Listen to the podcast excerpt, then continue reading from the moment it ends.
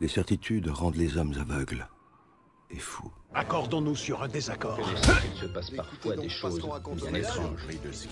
Je suis homme de science, monsieur. Suspendons notre crédulité. Moi non plus, les sources partiales ne À marque de la Quel dommage de vivre en ces temps de scepticisme. Si vous matérialisez sous nos yeux, êtes-vous une force Les gens du mal meurent. venue abuser des humains Non, mais je pense Putain, j'en ai marre d'avoir toujours raison. Cinétique, le podcast cinéma, scepticisme et esprit critique.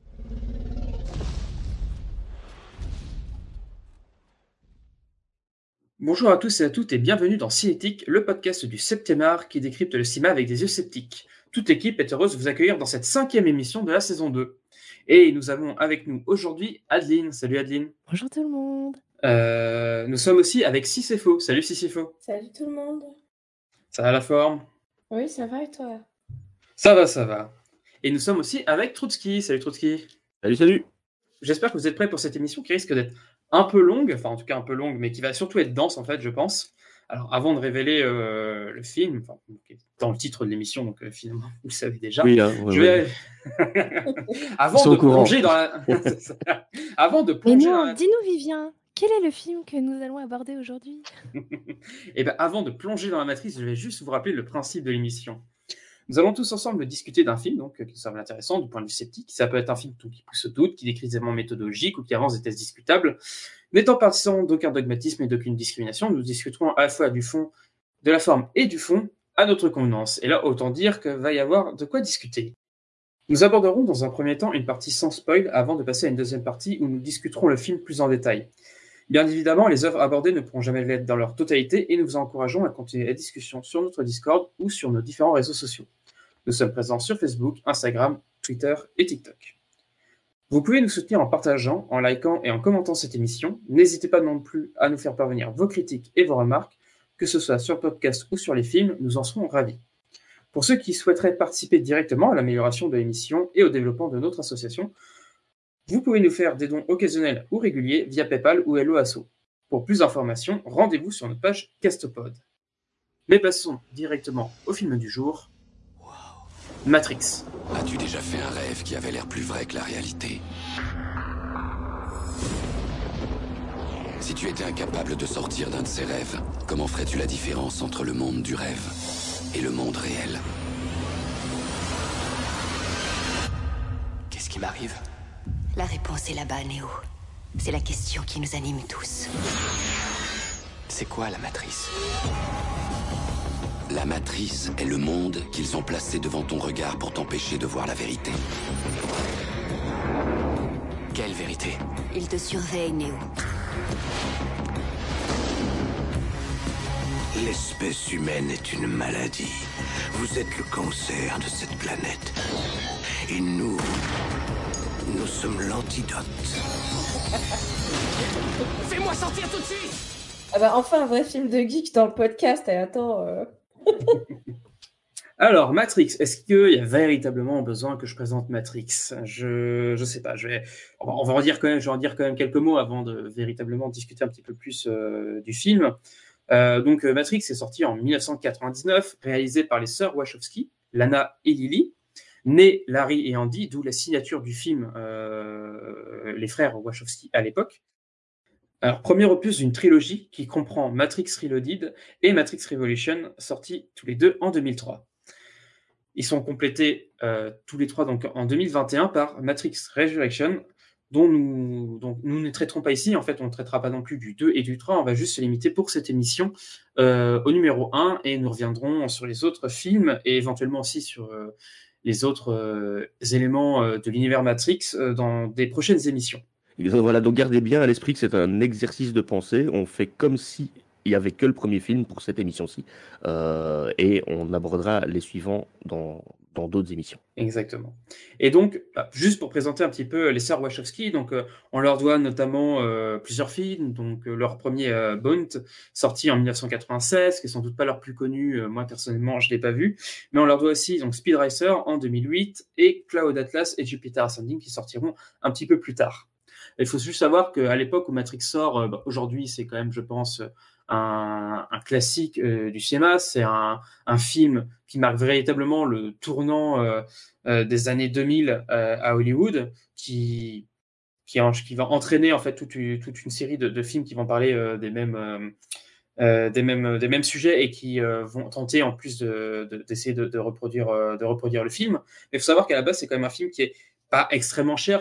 Il a coûté seulement 65 millions de dollars et c'était pas du tout prévu comme étant une trilogie. C'est pour ça qu'on va se limiter pour l'instant au premier film, qui est un film qui véritablement a un début et une fin arrêtée, notamment parce qu'à l'époque, euh, même si ça a été pensé comme une trilogie, euh, les deux derniers films, enfin les deux films de la trilogie par la suite, n'étaient pas sûrs de, de sortir. Quoi. Non, et c'est véritablement le succès du film qui va faire que les deux suites vont être, euh, vont être produites. C'est suite au succès du premier film que les producteurs ont accepté de faire les, les, les deux suivants. Mais effectivement, dans, le, dans, dans la tête des sœurs Wachowski, les, le scénario tenait bien sur trois films dès le départ. Hum, voilà. Alors oui, juste peut-être pour résumer l'histoire, j'ai même pas résumé l'histoire sur mon papier, c'est vous dire à quel point je, je pense que le film était pas connu par tout le monde. Donc on, on est, euh, on est dans, dans une ville des années euh, 90 où on suit le personnage euh, de Thomas Anderson, euh, alias Neo, qui est un pirate informatique euh, à 16 heures. Monsieur Anderson. Comme vous pouvez le constater, nous avons l'œil sur vous depuis quelque temps, monsieur Anderson.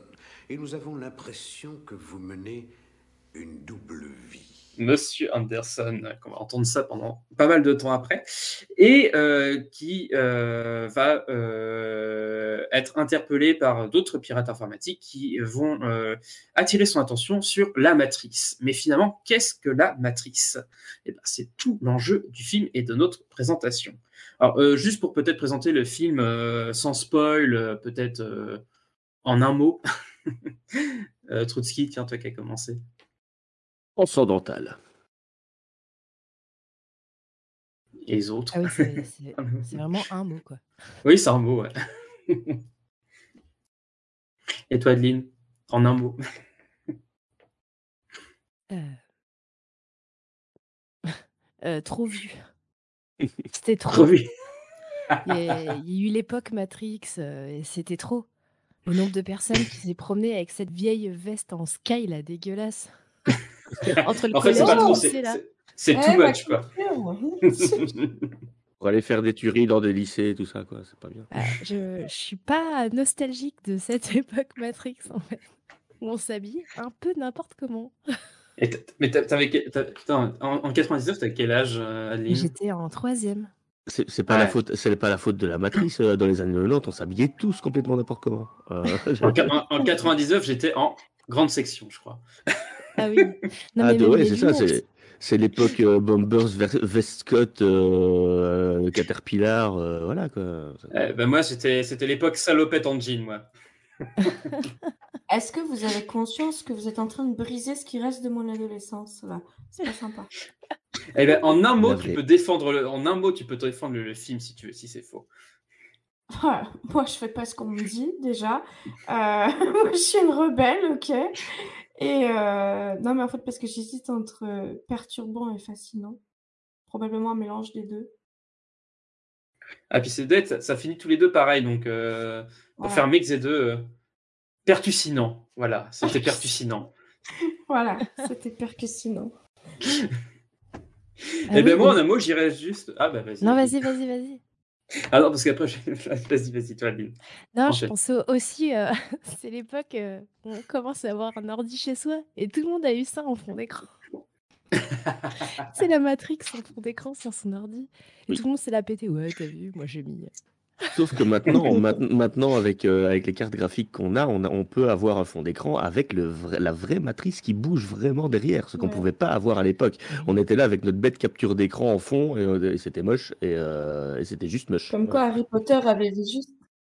Mais, mais le plus dur, c'est d'arriver à la Ah lire, quoi. Mais ce qui est marrant, c'est que ce film est devenu un film rétro-futuriste. Et ça, c'est quand même drôle. Ah, dans quel sens? Oui.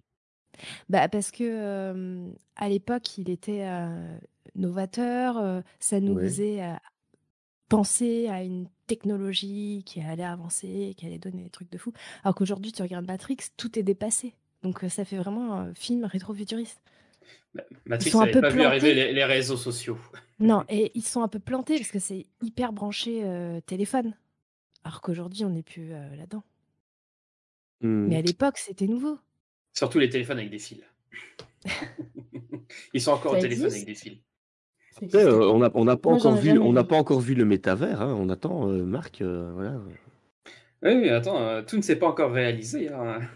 Ils ont dit que 99 était, 99 était l'apologie euh, pour eux, euh, bah, dans, dans- tel que c'est expliqué dans le film, l'apologie de la civilisation. Bah oui, effectivement. Après, il y a 2001, les attentats, et puis après, euh, c'est qu'une suite, c'est une chute successive. Donc euh, finalement, euh, à la fin de tout, bah, il y aura euh, la- les machines qui, qui vont faire leur révolution, et puis, et puis voilà. Moi, je dis que c'est encore probable. hein.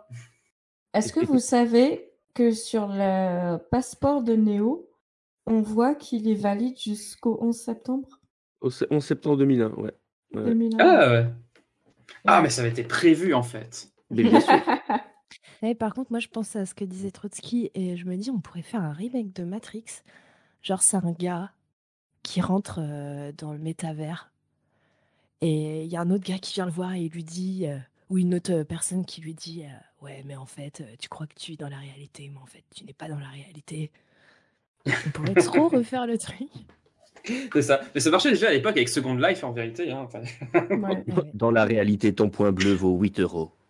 8 dollars. c'est ça. bon, et puis bah, pour moi, pour euh, résumer le film en un mot, euh, je dirais juste euh, chef-d'œuvre incontournable euh, du début des années 2000, quoi. En un mot. Tout, en- tout attaché. Voilà.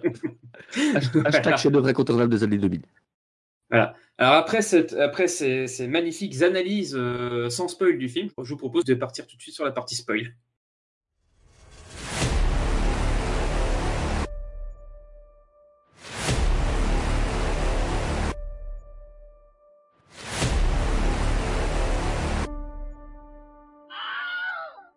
Et à la fin, il meurt. Donc voilà, maintenant vous êtes sur la partie spoil. Mais vu que vous avez déjà tous vu Matrix, vous n'en avez rien à foutre. C'est ça.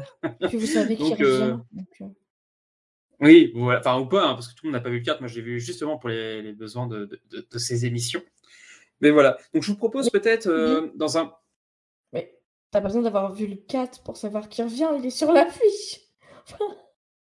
J'y viens. Ah oui, oui. C'est pas con. Ouais, ben encore faut-il avoir vu l'affiche. Voilà. voilà, bon.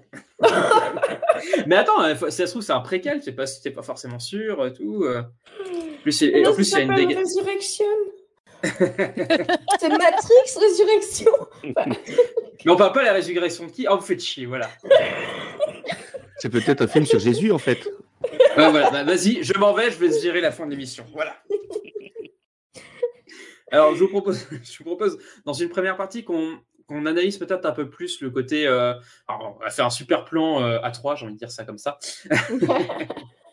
Alors qu'on est 4, c'est tout, toute la- tout, tout ce qui est paradoxal. Donc, sur une Ah, les première trois partie, on. mousquetaires, ils sont 4 aussi. Ouais, ben voilà, exactement. C'est Ouais, toute la référence. 5. Il y a Albert. Il y a. C'est pas vrai. Bon, non, c'est trop anarchique là. Euh, ça, ça va pas être possible cette émission là, c'est déjà pas possible. Euh, je vous propose dans une première partie de revenir un petit peu sur les mécanismes euh, de la croyance, en gros sur les, mécanismes de l'aliénation. On viendra dans un deuxième temps plutôt sur les mécanismes et la mise en scène finalement de la révélation, et on passera sur un troisième temps plutôt sur la confrontation et, la période et la, manière de, de Néo de, s'émanciper un petit peu à la fin du film. Voilà, sur la question de l'aliénation, euh, donc là, se revenir peut-être un petit peu plus sur sur la matrice en soi. Alors, qu'est-ce que c'est la matrice euh, Qu'est-ce qu'elle qu'est-ce qu'elle représente? Déjà, on peut dire que bah, dans le film, euh, finalement, la matrice, c'est la société réelle. hein. Quand on regarde le, le 1, euh, pour la première fois, moi, je me souviens, la première fois que j'ai vu, c'est euh, alors que moi, je l'ai vu, j'étais j'étais quand même pas très grand, donc j'avais pas tout le tout le contexte du film à côté. Enfin, de euh, de tout ce qui était promotionnel, etc. Donc, je l'ai vraiment vu avec un œil véritablement innocent. Et euh, j'étais véritablement persuadé que le film commençait dans notre société, quoi, euh, dans, euh, dans le monde réel. Et c'est après que j'ai que j'ai découvert, en même temps que le film, en fait, vérité, qu'il y avait un monde, un monde caché, un monde caché derrière. Et donc, euh, et donc, c'est assez intéressant de voir finalement que la matrice, en vérité, euh, telle que c'est montré dans le film, c'est finalement notre monde. Et techniquement, en fait, on va dire très basiquement, ça interroge le spectateur sur le monde dans lequel il vit. Oui, oui. Alors, je sais pas. je- Oui, vas-y, Trotsky. Oui, oui, clairement. euh, mais a- après, tu, le comprends euh, quand même euh, assez vite euh, que, que le monde réel est, la matrice dans le film. Mais t'es pas censé le savoir avant. Ça fait partie justement des découvertes du film. Quand tu le regardes pour la première fois. J'avais 16 ans, je pense, quand je suis allé le voir au cinéma. C'était une de mes premières sorties entre potes dans la grande ville à côté de la mienne au cinéma. Et, ça m'a vraiment, vraiment marqué, moi, ce film. hein. C'était vraiment, vraiment un film, un film d'adolescence, ancré dans mon adolescence, dans, dans tout ce que l'adolescence peut avoir de, de rebelle. euh, et, euh, et les révélations qui sont faites dans le film m'ont explosé au visage, euh, vraiment. hein. le fait que tu as une matrice autour de toi, as le, le monde que les gens veulent que tu vois et qui, qui n'est pas vraiment le vrai monde. Je pense que c'est peut-être même euh, un, début de- de- de- d'entrée dans, le dans le conspirationnisme pour moi, hein, ce film, vraiment. Quoi. Ah ouais, d'accord, c'est intéressant. Parce que c'est drôle en fait, parce que je pense que c'est un film qui veut vraiment être lu euh, de deux manières, comme euh, un film euh, qui promeut l'esprit critique, et je pense que c'est véritablement le, le but euh, du, du film, et on va dire de la, de la- de la trilogie en général. Mais c'est vrai qu'il peut être vu vraiment comme un, comme un film complotiste. Et effectivement, bah, on l'a dit en tout début d'émission, il vient quelques années avant le 11 septembre, et puis Ouais. c'est finalement, on se peut demander si le film n'a pas un petit peu aussi nourri finalement quelques théories complotistes. Oui, et toute, euh, toute la méta, toute la méta Red Pill qui a été reprise par l'extrême droite américaine, etc. aussi. hein. Ouais. Mais, Ouais, ouais. Pourtant, euh, le film, il n'a fait que peut-être démocratiser des, des pensées philosophiques qui étaient déjà euh, Oui. connues depuis l'Antiquité, quoi. Des Mais elle les a, réflexions démocrati- elle- elle les a philo, euh, démocratisés, justement. ouais. La caverne de Platon, tu parles par exemple? Ouais, ou euh, les pensées de Pascal, euh, Ouais. plein de choses, quoi. Qui, au fil Mhm. des siècles, je veux dire, c'est une, cette réflexion-là, l'idée du rêve, euh, de la réalité, etc., ça a traversé euh, tous les courants de pensée, en fait. Ouais. Oui, puis c'est un film qui est nourri par euh, plein, plein, plein, plein de courants de pensée différents. Euh, on peut penser à la, euh, différentes mythologies, on peut penser euh, à, euh, à la philosophie occidentale, mais aussi à la philosophie orientale qui, euh, qui, qui, qui alimente aussi Tout à beaucoup fait. le film sur pas mal de points. Tout à fait. Alors, c'est vrai que c'est. Euh... faudrait demander à un sociologue, je sais pas. Mais pourquoi ce film-là en particulier? Parce qu'il y a, il y a d'autres films, il y a, il y a- il y a beaucoup de livres qui parlent de ce sujet-là. Pourquoi Alors, je, euh, co- je, je connais quelqu'un qui te prépare une vidéo sur euh, Matrix et Bourdieu, ça va être très très chouette, mais euh, Oui, on n'a pas le droit de dire. D'accord. Nous, on a des secrets que vous savez pas. Mais ouais, c'est c'est intéressant. Bon, après, il faut faut pas qu'elle est sur le sujet, mais c'est vrai que c'est une question intéressante. Pourquoi ce film-là Euh, Parce que, euh, comme disait Trotsky, il a marqué euh, toute une génération euh, d'ados. Mm. J'en fais partie. Est-ce que c'est pas le film en lui-même, le- le- le- les, les images, la musique enfin, Aujourd'hui, on regarde Matrix, on se dit ouais, ouais, c'est pas si bien fait que ça, quoique il a pas si mal vieilli, je trouve. Ouais, il a ça a bien super vieilli, bien vieilli. Non, il a, il a bien vieilli. Il y a, a- qu'un seul effet spécial qui a vraiment mal vieilli, c'est l'explosion euh, de Smith à la fin. C'est le seul vraiment effet spécial qui a vraiment euh, très très mal vieilli. Ouais, voilà. Et à l'époque, c'était, on n'avait jamais vu de film comme ça au cinéma. C'était, euh, Ouais, puis c'était il tout était neuf, quoi. innovant, c'est vrai. Donc, voilà, donc il a beaucoup marqué les esprits pour ça aussi, peut-être, je pense. Ouais, je- on- on- on- Il a dû catalyser euh, plein de choses de l'époque. Puis les musiques. Ouais, les musiques, euh, bien sûr. Rien que le bullet, rien que le bullet time. Hein, euh. Ouais, bien sûr. Ouais. Bah ouais, au cinéma, c'était une révolution. ouais. L'agent Smith, par exemple, c'était, il représentait le conformisme dans le, dans le Chicago des années 90, hein, donc le, le mec en costard cravate avec sa petite mallette qui va au travail. euh. Oui, ceci, euh, ça, ça, ça rappelle aussi les, les, hommes en, les hommes en noir qui sont aussi une théorie du complot, euh, comme quoi il y a des hommes en noir qui apparaissent à chaque fois qu'il y a une apparition d'OVNI, euh, qui est d'ailleurs euh, une théorie qui a alimenté euh, des, des, des, des fictions, et notamment euh, la fiction Men in Black, quoi, qui est sortie quelques années aussi auparavant, dans les années 90. Oui, tout à Ouais. fait. Et finalement, Mais- euh, mais- qui était déjà là aussi dans, dans X-Files, qui était déjà là. Ouais, euh, voilà, dans Exactement. euh, ouais, ouais. Fringe aussi, ouais. Oui, et puis finalement, c'est c'est assez drôle parce que on parle beaucoup de, de Matrix comme un film assez finalement révolutionnaire parce qu'il nous, il nous apparaît comme ça, notamment euh, par le, le succès qu'il a eu. Et en fait, finalement, là, je, je sors de la vision de la vidéo de, de Monsieur Bobine sur, euh, sur Matrix, justement. En fait, il parle pas tant de Matrix que en fait, de tout le contexte qu'a vu naître Matrix. Et ce qui est assez dingue, c'est qu'en fait, on arrive à voir qu'en fait, le bullet time, bah, c'est pas Matrix qui l'a inventé. Il y a d'autres films qui l'ont qui l'ont fait avant, mais qui sont beaucoup moins connus. Et que pareil, en fait, les thématiques qui irriguent Matrix, en fait, sont des thématiques qui étaient là depuis quasiment les années 70-80, quoi. Donc, euh, notamment, bah, tout ce qui a trait notamment au cyberpunk, en fait, en vérité. Donc, euh, c'est-à-dire, en fait, cette volonté de contrôle d'une espèce de, domination d'une minorité sur euh, le reste de la société, et notamment des, des grosses sociétés sur le reste de la, société et notamment avec aussi beaucoup, d'un, beaucoup de réflexions sur l'intelligence artificielle et la machine. Mais même ça, finalement, la guerre des machines dont, euh, dont Matrix parle un petit peu, on l'a déjà dans Terminator finalement. Oui, et puis dans des mangas, euh, dans, dans, plein de choses. Mais c'est vrai que Matrix offre peut-être euh, une synthèse suffisamment pédagogue pour parler au plus grand nombre, je sais pas. Non, alors, les sœurs, si je dis pas de bêtises, les sœurs, les réalisatrices, elles, parce que je retiens pas le nom, hein, vous savez, Wachowski, c'est ça? Ouais. oui, c'est ça, Wachowski, ouais. Wachowski. Donc les, les sœurs Wachowski, ça c'est dit dans les interviews, euh, elles voulaient mettre dans leur film toutes les références, toutes leurs références à elles, tous les univers, tous les univers que elles, euh, dans lesquels elles, aimaient se plonger, que ce soit cyberpunk, que ce soit kung fu, etc. Euh, elles ont voulu mettre tout ça dans le film. Donc elles, elles ont intégré ça dans, dans les films parce que elles voulaient. ce qui est incroyable, c'est que, ça, que ça marche à ce point-là, en fait, quand euh, moi, en mm. revoyant le film, parce que moi, c'est un film que j'ai vu plein de fois quand j'étais quand j'étais gosse, j'ai vu beaucoup plus de fois que les suites d'ailleurs, parce que moi, j'avais la, j'avais la cassette, je crois, à l'époque, euh, de Matrix, que j'ai regardé en boucle, donc je connais le, premier quasiment, euh, quasiment par cœur. Et, ce, qui me, qui me marque toujours en le revoyant, c'est de voir à quel point c'est précis, c'est au niveau du rythme, c'est extrêmement bien mené, au niveau du montage, enfin tout ça, en fait, le film est parfait en fait de bout en bout sur toutes ces références et il arrive à bien les articuler. En même temps, il en fait des masses et des masses et en même temps, ça passe comme une lettre à la poste. C'est ça qui est assez incroyable. Ça pourrait être, ça pourrait être un film complètement indigeste. Et en fait, euh, dans la tambouille qui a, été fait par les, les, les, sœurs Wachowski, eh ben, ça passe extrêmmement bien, quoi.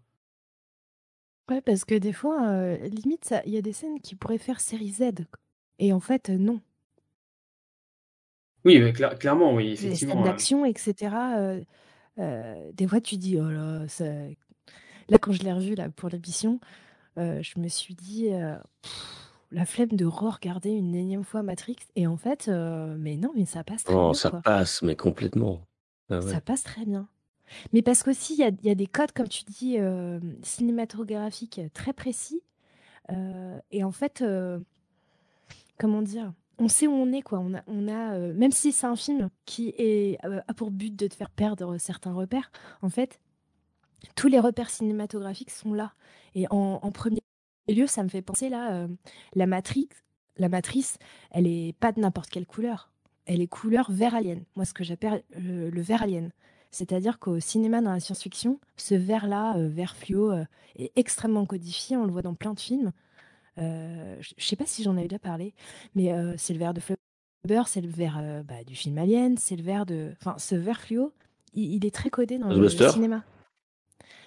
Ouais, et il, est, il est souvent associé à l'étrange, au paranormal, etc. Et mmh. donc, tu vois, quand tu arrives sur l'écran de la matrice vert qui défile, tu as déjà plein de références et d'images mentales qui deviennent, tu vois? Par association d'idées, il y a plein de trucs qui, tu sais où t'es, quoi. Et donc, c'est très, très malin. Et pourtant, cette image de la matrice était révolutionnaire à l'époque. Quand tu rentrais dans ce film-là, en voyant ces fils, ces chiffres, euh, alors c'est même pas des chiffres, c'est du sanskrit, ce, descendre sur l'écran comme ça, c'était tellement nouveau comme, comme image au cinéma. Enfin, on n'a jamais vu ça. Et quand tu regardes Matrix pour la première fois, tu sais même pas du tout à quoi ça fait référence. et, maintenant, Matrix a une identité visuelle incroyable grâce à ça, en fait. Mais c'est vrai que c'était d'une inventivité incroyable. Rien que en fait, c'est ça qui est incroyable dans Matrix, c'est quand même il y a des images qui nous marquent, mais euh, profondément dans notre être et qui nous marqueront à jamais, quoi. Et ça, notamment, effectivement, comme tu dis, le, défilement de la matrice en est, en est une, quoi. Ouais, puis même, je parlais des codes vestimentaires en me moquant un peu, mais c'est vrai que euh, c'est devenu un costume. Enfin, quand on part de là, quand euh, Non, cosplay. un truc euh, ouais, j'utilise pas les bons termes, mais les lunettes noires et le grand truc en cuir, etc. Tu, on peut pas se planter, quoi. C'est, on, C'est euh, Une voilà, référence, c'est hein, ouais. des personnages vraiment. euh, Oui, après, c'est le Très livre des référencé. vampires depuis plus de... depuis longtemps. Donc bon, c'est pas. Oui, c'est vrai, quand c'est tu pas regardes grave. Blade, il y a un peu ça aussi. Oui, Ouais. Blade, il y a un peu Pas ça. ouais. depuis longtemps, mais c'est c'est pas nouveau non plus. On on a vu Non, ça c'est dans pas nouveau, films avant, mais quoi. euh, je veux dire, un mec dans la rue qui se promène euh, habillé comme ça, tu vas penser à Matrix. Moi, je vais pas penser à Blade. Ou un club moi, SM. quand, quand je me promène dans la rue, je sais pas si les gens ils pensent à Matrix. Hein. C'est peut-être pour ça qu'ils me regardent bizarrement. Avec mes fringues toutes noires et tout. Bah non, mais Non, mais c'est c'est- ouais, voilà, ça, ça, ça a créé euh, presque une mode euh, à, à ce, à ce moment-là. hein, quand même. Il y a un truc que tu as dit avant qui m'a fait tiquer par rapport au, code qui, est donc de couleur verte. Euh, moi, j'allais te, contredire et dire non, mais euh, tu sais, chez nous les geeks, ça a toujours été comme ça, le, le- code c'est en vert. Mais est-ce qu'en fait, c'est pas Matrix qui a lancé ça ou est-ce que les codes en vert, on avait déjà vu ça avant? Ou est-ce que c'est Matrix qui a donné cette, ima- cette image-là? Non, quand tu, quand tu vois, mais quand tu vois les, les, les vieux écrans euh, de, de- d'ordinateurs qui, qui, qui, tour- qui, tournaient sous DOS, etc. Alors, tu avais du blanc sur noir, mais euh, tu avais certains écrans comme ça où il y avait du vert aussi. hein, Ah, les, premiers. Et c'est une référence qui existe aussi dans euh, Fallout. Dans Fallout, tous les écrans sont un peu euh, en, en vert comme ça. Ah, je me rappelle plus, pourtant. Fallout, c'est le jeu vidéo. euh. Oui, oui, oui. Et après, le, le, le vert, on le retrouve aussi parce qu'il est utilisé comme, euh, comme filtre, en fait. hein. Il y a un filtre vert sur toutes les images de la... qui sont filmées dans la matrice, en fait. Cette image verte, euh, Oui, elle est absolument... Le vert, il est absolument partout, euh, absolument partout dans le, dans le film. C'est ça qui est très intéressant. Donc, il y a tout un jeu sur les couleurs qui est utilisé pour savoir quand est-ce qu'on est dans la matrice et quand est-ce qu'on n'y est pas, en fait, euh, qui est fait par les, les sœurs Wachowski. Alors ça, ça dépend aussi de la version du film que tu as vu, parce qu'il y en a certaines où c'est beaucoup moins accentué, beaucoup plus accentué que d'autres. Ouais. Oui, c'est bien possible, ça aussi. Et donc, euh, euh, l'aliénation? Oui, justement, je vais revenir un petit peu à ça, parce que c'est drôle, on parlait des, des, euh, équipements et euh, des, costumes, des, personnages, en fait, qui en font des personnages euh, à part entière avec un style très particulier qui, justement, les, mettent en, en, comment dire, en, décalage avec le reste de la matrice, qui ont des codes absolument, on va dire, euh, vestimentaires absolument communs. Euh, globalement, on retrouve des codes ves- vestimentaires assez, entre guillemets, légitimes dans la société, qui sont des, des codes vestimentaires quand même de, de- généralement de, de, de, de costumes, de tailleurs, etc. Bon, après, si on parle de l'agent Smith, qui est un agent un peu spécial, c'est pareil, ils adoptent, ils adoptent eux aussi, les agents, euh, le code un peu des, des lunettes de soleil. Et je dirais que c'est vraiment la différence, c'est que les lunettes de soleil marquent euh, les personnes qui ont conscience de la matrice et les personnes qui n'ont pas conscience de la matrice. C'est cet indice-là qui est assez intéressant. Et après, je dirais que ce qui est intéressant sur la, à mon sens sur la matrice, c'est que ben, elle représente forcément euh, notre société. Mais euh, ce qui est intéressant, c'est comment le film justement euh, parle de l'aliénation euh, pour le coup de la, de la société et montre en fait finalement euh, cette population, cette masse de gens euh, comme une masse complètement un- bah, fait vraiment comme une masse, quoi. C'est-à-dire qu'aucune personne n'est véritablement individualisée, mis à part peut-être Néo, et peut-être aussi peut-être le, chef d'entreprise. Mais ce qui est intéressant de voir, c'est surtout euh, que en fait finalement ceux qui sont capables de remettre en cause euh, la matrice sont surtout en fait des gens issus de issus minorités de la société. Alors je sais pas si ça c'est un truc qui vous a marqué. Alors même dans le même euh, finalement, pourrait parler du, du 2, mais là on est sur quand même Neo, c'est un pirate informatique et en fait il cherche. Son but c'est de chercher. euh, il, il cherche après, il cherche quelque chose. On ne sait pas véritablement quoi. Même lui, en fait, finalement, il ne sait pas véritablement ce qu'il cherche. Mais euh, il... enfin voilà, il y a, il y a- il y a- il y a tout ce côté-là un peu de euh, pirater, d'aller chercher un peu ce qu'il y a derrière le, ce qu'il y a derrière les apparences. C'est déjà en fait quelque chose qui le prédispose finalement à, à devenir ce qu'il va devenir par la suite du film. Ils sont tous des pirates informatiques. Tous, tous- tous ceux qui sont éveillés de la matrice euh, vi- viennent de là, parce que pour pouvoir entrer en contact avec eux, il faut déjà au moins qu'ils sachent un peu bidouiller sur. euh, D'ailleurs, Neo, oui, ça, il faut, il faut au moins qu'ils sachent. Et même, même Trinity, d'ailleurs, hein, c'est comme ça qu'ils se rencontrent la première fois, euh, qu'ils se voient l'un l'autre et qu'ils se présentent. Euh, c'est par rapport à leur haut fait en, en hacking, quoi. Hmm. Et, et tout le film tient sur le piratage, parce qu'on en reviendra un petit peu après quand on sortira euh, les questions de, de- de la matrice, mais, mais tout est piratage en fait dans le film. Mhm. Tout fonctionne par piratage. oui. Mm. Bah, c'est le milieu un- underground. euh, mais à l'époque, alors, euh, je suis pas sûre que le dark web, euh, ça existe. Mais aujourd'hui, si on devait transposer, ce seraient des personnes qui ont accès à ça. Oui, c'est clair. Des pirates oui. d'aujourd'hui euh, qui ont des, euh, des réseaux euh, underground, etc., euh, qui euh, vivent dans des milieux euh, euh, un peu souterrains de la société. Hmm. Oui, exactement. C'est Ça, c'est c'est l'image du Darknet il y a, il y a 15-20 ans. hein. Aujourd'hui, le Darknet, euh, tout le monde sait que. Enfin, n'importe qui peut aller sur le Darknet n'importe quand. Ouais. Euh, 90% du Darknet, même plus que ça, allez, 98% du Darknet, c'est. C'est safe, c'est c'est la même chose que le net de surface, sauf qu'on est en, co- en connexion protégée, en fait. Et, et tout le reste, c'est surtout des contes et des légendes. Euh, si vous vous intéressez un Ah petit bon? peu à, à l'histoire de YouTube, euh, non, enfin, des contes et des légendes. Euh, euh, je- moi, je, partie, pas bon, tout, mais. c'est c'est vrai que c'est vrai que pour moi c'est un peu une légende. Hein. Je suis jamais allé sur le darknet, Non, mais mais, il paraît qu'il y a des trucs vachement cringe quand je regarde un Oui, peu les, oui, findings de, de Felduc Mais quoi. justement, ouais. mais ce que je voulais dire, c'est que, en fait, là où je voulais en venir, c'est que il se passe la même chose sur YouTube et l'Internet de surface que sur le dark web ou le deep web. Il suffit juste de savoir où chercher. Oui, C'est ça. Mais la, la- pas- la différence, c'est que sur le dark web, tu vas trouver des trucs que tu n'as pas sur le web de surface, en fait. Même si, Si. on peut dire que 90% Si. du. Mais, euh, mais voilà, t'as pas besoin d'être un pirate pour aller sur le dark web. Je crois que c'est ça surtout qu'elle veut dire. Euh, le, si T'as pas besoin d'être un pirate pour aller sur le dark web. Voilà. Et en plus, une grosse majorité de ce que tu trouves sur le dark web, bon, hormis tout ce qui est vente et échange d'informations, tout ce qui est vidéo un peu dégueu, crade, euh, Oui, des c'est bien ce que je dis. vidéos, euh, eh ben, tu les trouves sur YouTube, il faut juste savoir où. Mm. Des vidéos. Oui, mais euh, ça rejoint la même chose. C'est c'est bien ce que je dis. Par contre, le hacking, euh, le hacking, c'est quand même un, un autre level, quoi. Enfin bon, moi, j'y connais pas grand-chose non plus. J'y connais euh, ce que les vidéos de Miko, de, de hard disk et ce genre de conneries. Mais euh, mais euh, c'est c'est quand même un autre level que juste aller surfer parce que tu connais une adresse qui est pas référencée, quoi.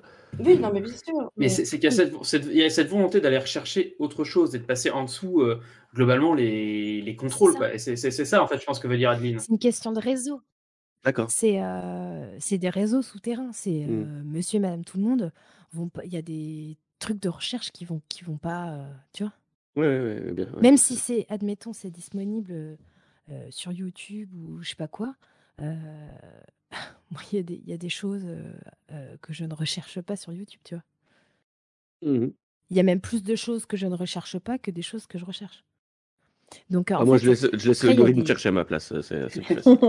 Il y a des réseaux souterrains quand même. euh, de- Enfin, on va pas parler de choses glauques, mais euh, euh, de- enfin, c'est que certaines personnes qui ont accès parce qu'ils ont eu euh, un lien euh, d'une personne qui leur a dit il faut taper ça et aller à tel endroit. Non, mais c'est quelque chose qui permet aussi de passer. C'est quelque chose aussi qui passe- permet de passer outre les contrôles des gouvernements, et ce qui sert énormément dans des pays sous des dictatures, quoi, qui utilisent énormément le, le- le dark web justement pour faire des échanges d'informations, notamment pour du travail journalistique, par exemple. Et ça sert énormément à ces. Et justement, c'est exactement ce que tu dis, Adine. Finalement, c'est véritablement passer en dehors des contrôles, sortir finalement de la matrice d'un État qui contrôle.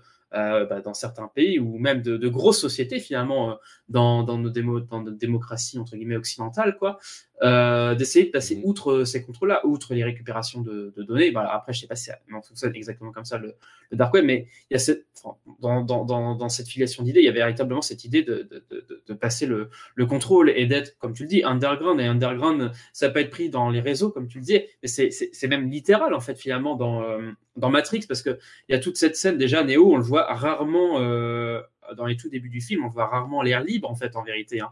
Il vit dans son appart. Euh, qui n'a même pas de fenêtre, euh, qui a l'air complètement, euh, complètement renfermé en fait. Il ne sort qu'avec euh, des gens qui, pareil, sont entre gros guillemets des gens qui paraissent marginaux, en tout cas dans cette société-là de la matrice, c'est-à-dire qu'ils n'adoptent pas les codes de, qui sont montrés en tout cas par la, par la, par la matrice. Ils sont même finalement dans une espèce de, forme de comment dire de, forme de rébellion finalement par par, euh, par, par, leurs activités, donc notamment euh, par euh, l'usage de drogue, et ensuite, voilà, oui. et ensuite par le, la fête en fait qu'ils font aussi littéralement en souterrain. Oui, c'est des, des toughers en fait. Hein. Oui, c'est une rêve. Ils rencontrent Trinity dans une rêve. Oui, c'est pas oui. une fête, euh, c'est pas organisé. C'est pas le pot départ de la, c'est pas le pot départ sur une entreprise. C'est quand il suit, quand il suit le lapin blanc. Donc on est toujours dans un euh, certain réseau underground. C'est pas forcément les Ouais. mêmes que les réseaux informatiques, Exactement. attention. Mais je dis que euh, Neo évolue uniquement dans des réseaux Et là-dessus, on est underground. d'accord. Alors, pas uniquement, mais. euh, Pas, pas dans son entreprise, euh, Bah, là oui, mais parce qu'il n'a pas le choix. C'est sa couverture. l'aliénation, elle est là. Ouais, ouais, effect- ouais, oui. effectivement, je trouve que c'est là que c'était, c'est là que je trouve que c'est important justement d'en discuter. C'est toute cette partie-là finalement dans l'entreprise qui finalement passe assez vite dans le film, mais qui est très, euh, qui est finalement très parlante euh, sur le film sur les questions-là d'a- d'aliénation. quoi. Ah oui, parce que elle parle à Mhm. tout le monde. Mais le, le- oui, le fait qu'il bosse, dans- qu'il bosse dans un open space, euh, ou voilà. Ouais. Cette aliénation-là, elle parle à, à tous les spectateurs en fait. Tout le monde est en capacité de comprendre pourquoi on peut se sentir pas bien dans sa situation. Et donc le fait d'essayer d'échapper à cette aliénation euh, par euh, mille moyens possibles, lui, ça va être euh, pirater euh, euh, des trucs, euh, d'autres, ça va être euh, le sport, je ne sais pas. Mais on a tous euh, cette espèce d'envie d'e- d'essayer d'échapper au quotidien, au, Mais je pense que quiconque vit, qui- euh. quiconque bosserait dans un open space voudrait en échapper à tout prix.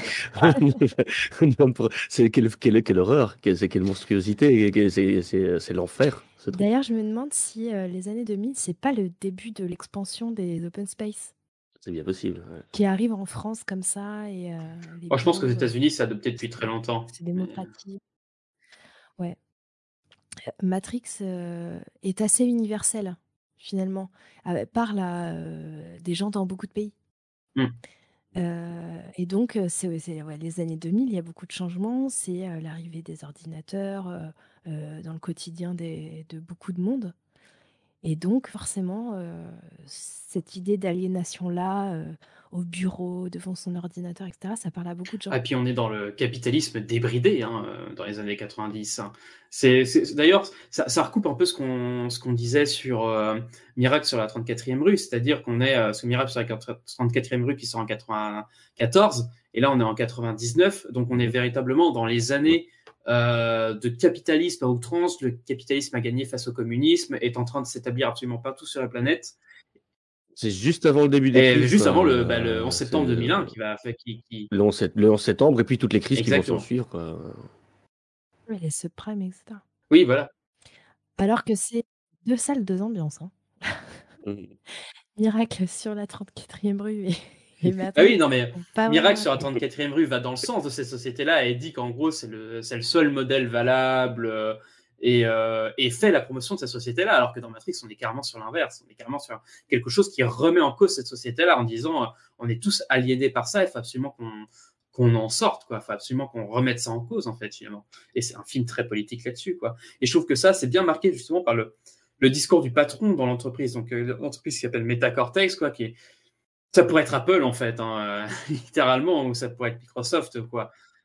Ça pourrait être Google. Ouais, voilà, c'est dingue parce que Ouais. là-dessus, finalement, c'est assez, euh, c'est assez visionnaire des, des grandes, euh, des grandes sociétés d'informatique qui vont arriver euh, plus tard, qui sont sans doute euh, les, les, les maîtres en, en, en termes de- d'aliénation, euh, notamment des salariés, des employés, et en plus des usagers de, leur- de leurs outils, quoi. Mais euh, ils ont des baby-foot, euh, Vivi. Ah, bah s'ils ont des baby-foot. Ils sont pas. Ils sont pas euh, si aliénés que ça. ça. Ils ont des baby-foot dans leur open space, euh, tout va bien. Quoi. Tiens, vous parliez du, vous parliez du lapin blanc tout à l'heure. Est-ce que vous vous rappelez comment s'appelle la, la nana qui porte le tatou? Je sais qu'elle était dans Art les cœurs à vif, euh, mais euh, On se Elle souvient s'appelle- que c'était Katharina de Hort, oui, c'était Kat- c'était Katharina, c'est ça, exactement. Elle s'appelle du jour. Et le mec qui est avec elle, il se présente, il dit qu'il s'appelle Choix. Donc en fait, les deux personnes qui se présentent à Néo, le jour euh, où- de sa vie où tout va changer, c'est Choix du jour. Mais euh, ça veut dire quoi du coup? Mhm. Sortir de la nuit, sortir de l'aveugle, sortir de, de l'aveuglement, j'imagine. Bah, il y a le lapin euh, sur, euh, sur du jour, donc moi je me suis toujours dit, ok, bah, il va y avoir à faire un choix là, euh, du genre est-ce que je tombe dans le terrier ou pas? Et finalement, j'étais pas très loin, puisqu'il va y avoir le choix des, le choix des pilules après. Enfin, c'est pas un vrai choix, je pense Hmm. qu'on va en reparler. D'accord, ah oui, oui, euh, d'accord. D'accord, d'accord. Ouais, puis lapin blanc. Je sais Oui. pas si vous, vous avez. Oui, alors là, la référence, on peut Oui, la référence à. Alice au Pays des Merveilles, forcément, qui revient plein de fois dans le film. Mm, mm. Ouais. Ah, le- ce, sera, ce sera encore l'occasion de remettre dans le montage euh, un petit Jefferson Airplane, bien sûr. Oui. One pill makes you larger, and one pill makes you small. And the ones that. Et donc, ouais, finalement, donc, on a bien cette idée-là donc euh, d'aliénation dans le film, qui est redoublée aussi par l'apparition, euh, euh, peut-être le préciser, du livre Simulacre et Simulation de, de, de Baudrillard, sur lequel le, le- film s'appuie. D'ailleurs, euh, Kenny Reeves a, dû le lire avant de commencer le tournage. C'est un des livres que les, les sœurs Wachowski lui ont imposé de lire avant le tournage. Hmm. Et donc, euh, donc voilà, donc véritablement toujours cette idée, donc finalement, de, sortir de cette aliénation. Et finalement, je pense que derrière la matrice, on, peut y mettre beaucoup de choses. hein. On peut, bon, comme on a dit là déjà, on peut y mettre le, certaines personnes y voient le, capitalisme. On peut y voir une certaine forme aussi euh, euh, de vision politique de la société. On peut y voir énormément de choses. En fait, tout ce qui est finalement norme imposée par la société, je pense qu'on peut le mettre dans, le cadre de, ce que représente finalement la matrice. Bah, oui, tout, tout- tout le monde peut y voir euh, un, un peu tout et n'importe quoi. D'ailleurs, la meilleure preuve de ça, c'est que ça a été repris autant par des, des, des gens de l'extrême droite américaine en mode Red Pill, etc., que par des gens de gauche en mode euh, il y a, il y a, il y a anticapitaliste, etc., anti-système. Mm. quoi. Euh, voilà, ils- Ouais, et on parlait un petit peu de complotisme tout à l'heure, mais les, les gars d'extrême droite, ils l'ont repris exactement pour ça, quoi. Prenez la pilule rouge et euh, vous verrez, vous saurez que les vaccins, c'est fait pour nous contrôler, que les Illuminati, c'est pas des conneries, euh, Satan, le diable. euh. Ça, il peut vraiment y avoir beaucoup, beaucoup de lectures de ce film. Et c'est drôle, c'est en fait finalement sortir euh, d'un dogmatisme pour en trouver un deuxième, en fait, en vérité. Mhm. C'est un peu comme le, comme le Joker, quoi. T'as une partie des gens qui voient ça comme une critique de la société, qui euh, laisse les plus démunis euh, sans solution euh, et qui, gardent tout pour elles, quoi. Et il y a des gens qui ont vu ça comme euh, un film euh, qui est un film pro-incel, quoi. Ça- Enfin, c'est-à-dire que les incels, euh, donc les personnes involuntary célibataires, euh, se, se, se sont vus, euh, se sont trouvés, enfin, eux ont trouvé que le Joker les représentait eux. Mhm. On est complètement dans quelque chose d'autre chose, quoi, ouais. Et il y a des films comme ça euh, où tu peux interpréter d'un extrême à l'autre, il y en a plein. Mm. Bah, Parce que là, finalement, comme je disais, c'est que le film, en fait, met en avant euh, les, euh, entre guillemets, les, les visions, entre gros guillemets, marginales de la société. Donc, toutes celles qui sortent, en fait, finalement, d'une certaine norme. Et euh, je pense que là, effectivement, des, des gens, entre guillemets, d'extrême droite et d'extrême gauche peuvent totalement se retrouver là-dedans, quoi. Parce qu'ils ont des visions, entre guillemets, marginales de la société. Oui, tout le monde a envie de sortir de la norme, Oui, c'est en ça. fait. Peu importe le bord euh, dans lequel tu es, tout le monde a cette envie-là. Oui, même des centristes peuvent y voir midi à leur porte euh, dans, dans ce truc. hein, je suis Ah sûr. non, là, quand même pas, faut peut-être pas abuser non plus. euh. Non, c'est vrai. pas, les, cent- pas les centristes. non, je veux dire, si- s'il y a bien un truc qui, que la matrice représente, c'est bien le, le centrisme, quoi. C'est cette vision, C'est cette pas vision faux. fade de la société, ultralibérale. euh, Je veux dire, euh, c'est purement le, le- le centrisme, quoi. Les visions. Après, on a, euh, on n'a pas parlé du, pers- du seul personnage du film qui veut re-rentrer dans la matrice. Cypher. Puisque euh, lui, euh, lui, euh, lui, il a une vie de merde, même dans la réalité. Donc, il essaye de négocier quand même euh, une vie assez cool dans la matrice. Bon, ça va échouer, mais Ouais, et puis vous disiez, euh, tout le monde a envie d'être clairvoyant, tout le monde a envie de, de savoir, tout le monde a envie d'être hors norme, etc. Non. Moi, je vous assure qu'il y a très, très, très, très souvent, dix fois par jour, je me dis qu'est-ce que j'aimerais ne pas savoir certaines choses et mieux vivre et mieux dormir. hein. Et donc, c'est intéressant ce que tu disais, Adeline. C'est que le, le personnage de Cyrus, Cypher. euh, il, il rush, il- de Cypher. Cypher, Cypher, Cyrus pour. euh, Smiley. euh, Cypher, il, il, il rechercherait l'aliénation, du coup, quoi. Il, est, il, serait. il cherche il- pas l'aliénation, il veut juste euh, avoir une, une vie meilleure, sortir du lot. C'est une autre façon d'échapper à l'aliénation, c'est d'avoir du pouvoir sur les autres. Oui, oui. Lui, il veut être un acteur connu. Donc, euh, avoir du pouvoir, Ah, euh, je, etc. je, suis- je suis même pas sûr que c'est tellement. Alors, oui, il y a peut-être ce côté-là, effectivement. Moi, je pense que surtout, avant tout, il cherche le confort, en fait, en vérité. Parce qu'en fait, ce qu'il a troqué euh, face à la sortie de l'illusion, en fait, euh, il a troqué son, son, son confort, en fait, en, en vérité. Il a troqué. euh, bah, et c'est exactement tout le discours qui tient sur le, sur le steak, en fait, en vérité. C'est l'illusion du steak, en fait. Il sait très bien que c'est pas un steak. Mais par contre, l'illusion fonctionne tellement bien qu'il voit pas pourquoi, entre guillemets, il irait se faire chier à bouffer de la bouillasse de merde dans un vaisseau parce que c'est plus réel, soi-disant, alors que l'illusion fonctionne très bien toute seule. Et qu'en fait, en vérité, il pourrait avoir une vie bien meilleure dans l'illusion que sorti de l'illusion. C'est drôle.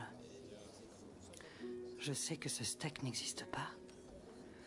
Je sais que lorsque je le mets dans ma bouche, c'est la matrice qui dit à mon esprit que ce steak est saignant et délicieux. Je ne veux me souvenir de rien. De rien. C'est compris? Et je veux être riche. Je veux être quelqu'un d'important. Comme un acteur. Il y a que- euh, du coup, il y a quand même, il y a quand même quelque chose de vachement sadique euh, dans le fait de ne pas faire une matrice euh, parfaite, du coup, où tout le monde est heureux. Euh, Bah, il même- dit qu'ils ont essayé, mais qu'ils ont pas, Alors- que ça marchait pas. Ça Oui, marchait pas. oui, mais c'est pas que ça. Est-ce que c'est, est-ce qu'ils disent que ça marchait pas ou est-ce qu'ils Ouais. disent que ça rapportait pas assez d'énergie ou- c'était un total échec. Ouais. Euh, on pas sait, pas pourquoi. Bah, on en fait, pourquoi, ce Les qui- ouais, gens ce n'y croyaient pas.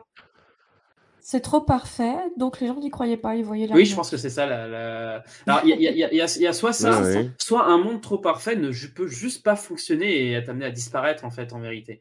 C'est euh, qu'est-ce qui serait un monde absolument parfait euh, C'est un monde sans. Et un monde où, enfin, c'est même pas, par, pas- pas- sans, sans être parfait, on peut quand même faire en sorte que les gens crèvent pas de maladies, de, de faim, de, de, de violence, euh, voilà. Ah, Et, mais euh, ça, est-ce que c'est les machines qui s'en occupent ou est-ce que c'est nous euh, et on fait ce qu'on veut avec notre libre arbitre? Mais si c'est eux qui codent la matrice, bien sûr, c'est eux qui, oui, si. Oui, mais- Est-ce qu'il y a du libre arbitre dans la matrice? Bah, je dirais oui, puisqu'il y en a qui en ont échappé.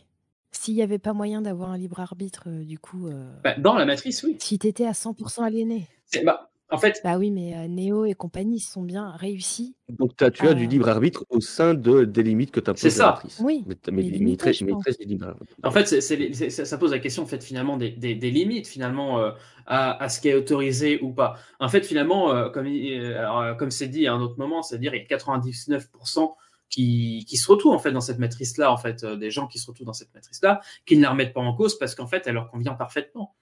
Et, euh, et, et qui finalement, euh, dans leur aliénation, s'y retrouvent parce que déjà, ils la voient pas, mais même s'il la voyait, il serait sans doute probablement comme Cypher et il préférait y rester finalement. Mais moi, c'est enfin, en fait, je me suis fait la réflexion moi-même, c'est je me dis, si du jour au lendemain, on me dit, bah voilà, tu, tu vis dans une matrice, est-ce que tu veux en sortir, tu veux pas en sortir? Est-ce que je serais capable de me dire que de faire une croix sur toute ma vie, c'est-à-dire sur sur ma famille, sur mes amis, pour me dire que tout ça c'est factice, pour aller retrouver euh, des inconnus Mhm. ailleurs, quoi? Et t'as envie de te dire finalement, qu'est-ce qui est plus factice finalement euh? Et moi, je pense que je prendrais la pilule bleue, techniquement, tu vois. Ouais, il faut, faut, faut surtout pas être aussi con que Néo et puis euh, poser la question, dire bon, euh, gars, moi je veux bien euh, faire un choix, mais euh, donne-moi un vrai choix. Il y a, il y a quoi? Il faut que je m'attende à quoi? Qu'est-ce que je vais voir quand je vais me lever mes yeux? Parce que si, si tu dis, euh, si, si, si Néo avait dit la vérité à à- si euh, Morpheus avait donné toutes les informations à Néo, il- il aurait peut-être pas pris la pilule. C'est-à-dire, parce qu'il lui dit quand même, il lui, il lui montre des images du monde réel, il lui dit, regarde, on a foutu en l'air le Ouais. ciel, euh, on, a foutu en l'air le ciel, on n'a plus de soleil, il n'y a, il y a plus une plante qui pousse, c'est c'est le bordel, hein, Ouais, je te mais préviens, ça quoi. reste quand même, C'est la euh, merde. Hein. Euh, Ah, ça, il lui dit ça après. Hein. Ouais. enfin, Une fois qu'il a- Non, non, non, non, Ouais. il, lui- il lui- non, non, non, il lui dit ça. Ah oui, c'est vrai, il l'a déjà réveillé quand il lui dit, ah oui, c'est Après, hein. vrai, putain, après. mais oui, oui, oui. Et il lui demande juste, tu veux savoir la vérité ou tu veux rester là? Et tu Ouais, c'est n'auras vrai, plus aucun c'est vrai, c'est souvenir. vrai, c'est vrai, c'est vrai. Ah, c'est tentant de dire, bah vas-y, je veux savoir. la Et puis après, tu veux plus la savoir après. C'est là ta dernière chance. Tu ne pourras plus faire marche arrière. Choisis la pilule bleue et tout s'arrête. Après, tu pourras faire de beaux rêves et penser ce que tu veux. Choisis la pilule rouge, tu restes au pays des merveilles. Et on descend avec le lapin blanc au fond du gouffre. Mais donc oui, euh, après Neo, il a, je trouve que justement, là je pense qu'on peut, partir- on peut passer finalement sur la partie 2, un petit peu sur la question de la révélation euh, et toute cette scène-là justement de, de, de, de, de révélation. Et finalement, Neo, il a, il a le profil type en fait euh, parfait pour sortir de la matrice parce qu'il a aucune attache en fait en vérité dans ce monde-là.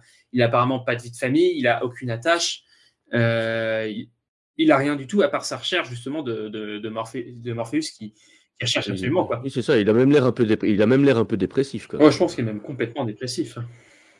Complètement. Et donc, elle, elle, elle est assez intéressante, cette scène, euh, finalement, de la, de la révélation, parce qu'on peut la faire remonter euh, quasiment euh, jusqu'au moment, en fait, où il est sous le pont à attendre Trinity. Et vous avez vu, il y a cette, euh, il y a cette espèce déjà, en fait, il va franchir, en fait, c'est assez drôle, c'est c'est comme beaucoup de films, en fait, qui, euh, où il y a un passage d'un monde à un autre. On pourrait passer, penser, par exemple, au voyage de Shiro, par exemple, euh, quand Shiro arrive dans, dans le monde des, des esprits, euh, où, en fait, il va y avoir tout un, tout- en fait, différents passages en fait, qui vont être accomplis par Neo pour sortir de la matrice. Alors, on pourrait dire, par exemple, que le premier passage, c'est d'accompagner le lapin blanc. Moi, je pense que en fait, le premier passage, ça va être d'accepter de rejoindre Trinity sous pont. Et c'est à partir de là, en fait, toute sa sortie de la matrice va se faire progressivement. Et c'est assez drôle de voir que déjà, en fait, le- la première frontière qu'il franchit, cette espèce de mur d'eau euh, qu'il y a sous le pont. Je sais pas si vous avez remarqué ce mur d'eau quand même. Il a- Mhm, c'est quand même Ouais, c'est ouais. incroyable. c'est- Alors, faut savoir que l'eau, euh, l'eau est un élément, mais alors qui revient, mais alors partout dans Matrix, quoi. Je sais pas si vous avez remarqué, mais c'est Ouais. absolument partout la flotte, quoi. Tout à fait. Ah non, j'ai pas remarqué du tout. Ah ouais? Ah, partout. Mais parce que euh, pour moi, on est encore sur un symbole biblique, euh, c'est-à-dire euh, l'eau, renaissance, l'eau euh, qui purifie. Euh, je vais dire tout de suite euh, l'arche de Noé, parce qu'il y a de ça. Il veut sauver euh, le reste de l'humanité. Euh, Néo, Noé. Il y a l'eau aussi comme, comme, comme, ref- comme reflet aussi. Ok. Moi, moi, moi, je- moi, moi, j'ai envie de voir. Moi, moi, je crois que, je- oui, moi, je crois qu'il y a, il y a- il y a quelque chose, surtout dans la réalisation. Euh, ça, donne bien à l'image, les grosses gouttes. De... Enfin, c'est vrai que maintenant que vous le dites, j'ai vraiment ces images de bataille dans la pluie, etc. Et c'est Mhm. pas forcément dans le premier film, en fait. Alors, c'est dans, tous les Euh, films. C'est dans tous les films. Qui c'est qui a ouvert la mer en deux Moïse. pour libérer le passage et Moïse. sauver les gens? Voilà, Moïse. Ouais. Mais oui, mais l'eau dans le 1, même, on la retrouve dans la scène d'action finale, hein, avec, euh, avec Morpheus euh, et, et la- et la- l'activation des. Oui, c'est vrai, On oui, retrouve- oui, bien on la sûr. retrouve ouais, ouais, partout. ouais. On... Et on la retrouve dans le monde réel aussi, hein, lors de la sortie de Neo. Alors bon, là, on y reviendra peut-être après, mais la sortie de Neo, bah, pareil, comme dit Adeline, là, il y a toute la mystique biblique du baptême, là, à partir du moment où il sort de la Ah matrice. bah là, c'est une renaissance. Ouais, ouais, bah c'est c'est- c'est- Clairement. c'est- c'est- c'est- c'est clairement, euh, tu sais, c'est c'est- en fait, il sort du, euh, il sort finalement du, entre guillemets, de l'utérus finalement, c'est ça en fait, il est dans cette espèce d'utérus, Oui, il sort de là euh, par espèce de, de tuyau et il arrive en fait, et direct il est baptisé, euh, comme tu dis, c'est clairement l'idée de Renaissance quoi, sur cette idée-là. Mais je pense que sur l'eau, il y a même plusieurs choses qui peuvent être trouvées. Je pense que l'eau, c'est aussi un, un élément qui, qui reflète et qui transforme aussi, vous savez, ça, quand on regarde à travers l'eau, ça, ça modifie un peu aussi nos perceptions. Je pense qu'il y a toute cette idée-là de, de modification de la perception à travers la, à travers l'eau. Et ce qu'on trouve en fait euh, aussi dans l'usage des reflets absolument partout dans le film. Oui, c'est ce que j'allais dire. C'est que l'eau souvent sert de miroir et il y a beaucoup de jeux de miroir dans le film. Donc pour moi, c'est lié au reflet aussi, l'eau.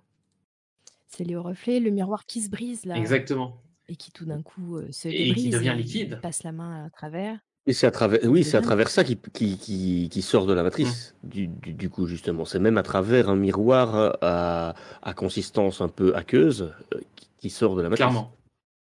Ouais, ouais. Pour ça, il y a toute une symbolique autour de ces- ça. Oui, donc euh, c'est c'est forcément lié à la naissance. Et puis, euh, bah, Néo, c'est un personnage christique. hein. Hmm. Ça veut dire nouveau. C'est le Messie. euh, Néo, ça veut dire nouveau. Hein.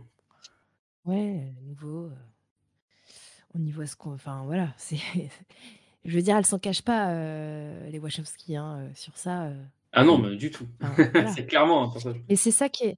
C'est ça qui est. Qui, m- en fait, euh, je m'étais pas posé cette question-là euh, avant. Moi, j'ai une réflexion quand même qui reste sur le film et que j'arrive pas à. Peut-être que finalement, j'aurai la réponse euh, à l'épisode 4, je ne sais pas, on verra quand je l'aurai vu. Mais euh, euh, ma question, c'est euh, plus ils sortent de la matrice et plus ils deviennent croyants. Ce qui est bizarre Hmm. parce que C'est vrai. on pourrait s'attendre à quand les gens sortent de la matrice, euh, on est dans la réalité et donc on a affaire à des gens plus sceptiques avec un esprit critique euh, plus fort et euh, ce qui se passe dans la matrice s'explique parce que c'est la matrice, et donc dans la réalité, c'est pas possible. Par exemple, les fantômes, les dons, la télékinésie, etc. Dans la matrice, il y a tout ça. On imagine qu'il y a tout ça. Qu'il y Oui, a euh, des, des- des phénomènes. euh, C'est- enfin, C'est voilà. c'est expliqué dans le deuxième film d'ailleurs. Voilà. Et, euh, et quand on va dans la réalité, en fait, euh, c'est pas du tout ce qui se passe. Les gens deviennent euh, plus croyants. Et donc là, on part carrément sur la prophétie, l'oracle, euh, Jésus-Christ, euh, etc., etc. Et du coup, euh, euh, je trouve que c'est assez particulier. Euh, et, euh, et ça me pose question, ça. Ah, c'est juste que on- dans, hors de la matrice, on a aussi des croyances comme dans la matrice en fait, euh, et, euh, et, et que et, et qu'au final, la croyance qui est en dehors de la matrice, c'est oui le, le, truc- le fait de l'élu, le fait du machin, etc. Et, et- et c'est là, je trouve, une des plus belles subtilités de, de Matrix, euh, c'est de bien nous rappeler que quand on quitte un, un système de croyances, bah, on en entre dans un autre. Mm. Euh, avec euh, ses croyances, avec ses gourous, avec ses guides, euh, etc., etc. Et là, je trouve que ce qui est euh, très intéressant sur ce point-là, c'est le personnage de, de Morpheus, en fait. Ah, Morpheus, c'est euh, Morpheus, c'est le, le, le prophète quoi. Bah, c'est surtout, c'est, c'est, c'est surtout le maître et, et le guide, en fait. Alors, ce qui est intéressant, c'est que quand on, on entend euh, Morpheus, en fait, dans, dans la matrice, on a l'impression que c'est celui, qui va nous révéler quelque chose. Donc, oui, effectivement, c'est celui qui, qui va nous guider en dehors de la, de la matrice. Il nous, il nous paraît Bah être oui. un peu le, le maître en termes de, finalement, de remise en cause du système, quoi. Et même après, un petit peu ensuite après, quand il présente la matrice à Neo, on a l'impression qu'il a compris l'entièreté du système, comment ça fonctionne, euh, comment il est capable de le remettre en question, etc. Sauf qu'on se rend compte que même si c'est sans doute le plus critique sur la, la matrice et comment ça fonctionne, puisque c'est lui qui nous présente et c'est lui qui guide Neo en dehors de la matrice, c'est aussi celui qui est le plus croyant euh, dans le fait que Neo est l'élu et il est incapable euh, de, De remettre ça en question. de remettre ça en question. Mais même, même quand il est, même quand, enfin non, dans, dans le premier film, on, on est sur le premier film, je parle pas du je, je, je mettais, je mettais, je mettais. Justement, ce, cette espèce d'ambivalence là que crée Matrix, euh, l'effet Matrix, c'est-à-dire elle met le doute chez tout le monde. Parce que c'est pour renverser évidemment euh, ses propres convictions. Du coup, on peut imaginer, parce qu'on est toujours sur le 1, on peut imaginer qu'en fait, dans la matrice, les, le, le- le- la science, euh, l'esprit critique, le scepticisme peut exister, mais ça fait penser au spectateur qui nous dit que euh, on rêve pas de ça et qu'en fait, dans la réalité, il y a des trucs euh, de ouf qui existent et on n'en a pas conscience. Mm. Ah, Ça pourrait être ça aussi le, le truc Ça, c'est le questionnement métaphysique, en fait, en vérité. Euh, Nous, c'est ce qu'on considère ici comme un, un raisonnement métaphysique, c'est-à-dire que on considère que la science ne peut évaluer que ce qu'on voit, que ce que que ce qu'on pas, pas que ce qu'on voit, mais que ce qui est matériel finalement, c'est c'est matérialisme de la science, et qu'on on ne peut évaluer que ce, que ce qui est matériel, que ce qui est mesurable. Et finalement, euh, quand on dit bah oui, si, mais il y a un autre monde en dehors de notre monde, il y a ça peut être le monde de Dieu, ça peut être euh, peut-être effectivement des raisonnements d'informatique, peut-être en fait finalement qu'on est dans un rêve. euh, il y en a même qui disaient qu'on est dans le rêve d'un géant, etc. Mais ça, en fait, c'est possible. Toutes ces théories sont possibles là, mais elles sont absolument invérifiables parce qu'elles sont absolument euh, impossibles en fait à, à mesurer et à vérifier tout simplement. Et c'est ça qui est assez intéressant, c'est qu'effectivement la, la matrice dans son système, elle fonctionne globalement très très bien. Et en fait, euh, là, en fait, on est presque dans un raisonnement effectivement métaphysique après euh, pour savoir euh, pour en sortir en fait tout simplement. Donc c'est là qu'on arrive effectivement dans, dans des questions qui sont plus reliées finalement à la, à la religion véritablement qu'à la science. Ouais, et c'est- je disais ça surtout pour dire que en fait, ça peut mettre le doute chez tout le monde. Tu vois, peu importe tes croyances, tes non-croyances, tes convictions, ton savoir. Oui. Tu vois, t'as aucune euh, certitude. si tu sors de la matrice, qu'est-ce qui se passe, quoi. Ah ben oui, non mais Je trouvais ça, je trouvais ça intelligent parce que du coup, ça, parle à absolument tout le monde. Oui, et puis c'est drôle, c'est qu'à l'époque, ça a surtout parlé aussi. euh, là, je, je, lis- je lisais un- le bouquin justement euh, Matrix Machine philosophique et dit ça parle surtout beaucoup en fait euh, aux adolescents parce que c'est vrai que tu disais tout à l'heure, euh, Trotsky, que ça a été le film de ton adolescence aussi. Et je crois que tous les trois, vous étiez globalement adolescents quand, quand, quand le film est, est sorti. Et c'est drôle parce que J'avais 16 ans. Ouais, c'est ça, donc vraiment euh, pile dans, dans, dans la période de révolte euh, contre euh, finalement contre l'autorité, etc. Et je trouve que Matrix est vraiment un film adolescent dans le sens entre guillemets où ça où ça semble répondre à beaucoup de questionnements finalement d'adolescents qui remettent en question énormément de choses. Tu sais, as été dans la matrice pendant toute ton enfance en fait où tu as obéi à ce qu'on t'a dit. Euh, tu remettais pas en cause l'autorité parentale et après tu arrives dans l'adolescence, tu commences à remettre en cause l'autorité parentale, à réinterroger la vision du monde qu'on t'a euh, qu'on t'a euh, proposé en fait pendant toute ton enfance et finalement la période d'adolescence, en fait, est, sans doute une des périodes, sans doute les plus, entre guillemets, critiques. Je dis pas forcément critique avec de la méthodologie, hein, mais critique dans le sens où on remet en question euh, ce qui nous entoure. Et je trouve que Matrix résonne beaucoup avec ça. Et je pense que c'est pour ça que Matrix était un, un grand film euh, qui a beaucoup intéressé les adolescents, notamment à l'époque. Parce que ça, ça, ça matérialisait beaucoup d'interrogations pour le coup. Ouais, c'est ça. Si tu, si tu es lag et que tu ne gardes que le squelette euh, du, du truc, c'est remettre en cause euh, le système dans lequel tu, tu, as, tu, as, tu as grandi et, euh, et, qui sert à te maintenir dans, dans, une certaine ignorance, quelque part. Mmh. C'est ça, au final. vraiment, hein, si tu es le corps. Mais là où moi, ça. Il y a un moment, j'ai tiqué quand même dans le film c'est qu'à un moment, on finit par euh, comprendre que euh, c'est parce que les humains sont faits d'espérance et de croyance qu'ils sont différents des machines, qu'elles sont pragmatiques, etc., euh, etc. Tu vois, à un moment, c'est ça qui fait, en gros, la différence entre l'homme et la machine. Dans le premier film, ouais, ouais, Dans, dans, le premier film, il y, a y a plus de nuances qui arrivent plus tard, mais, mais effectivement.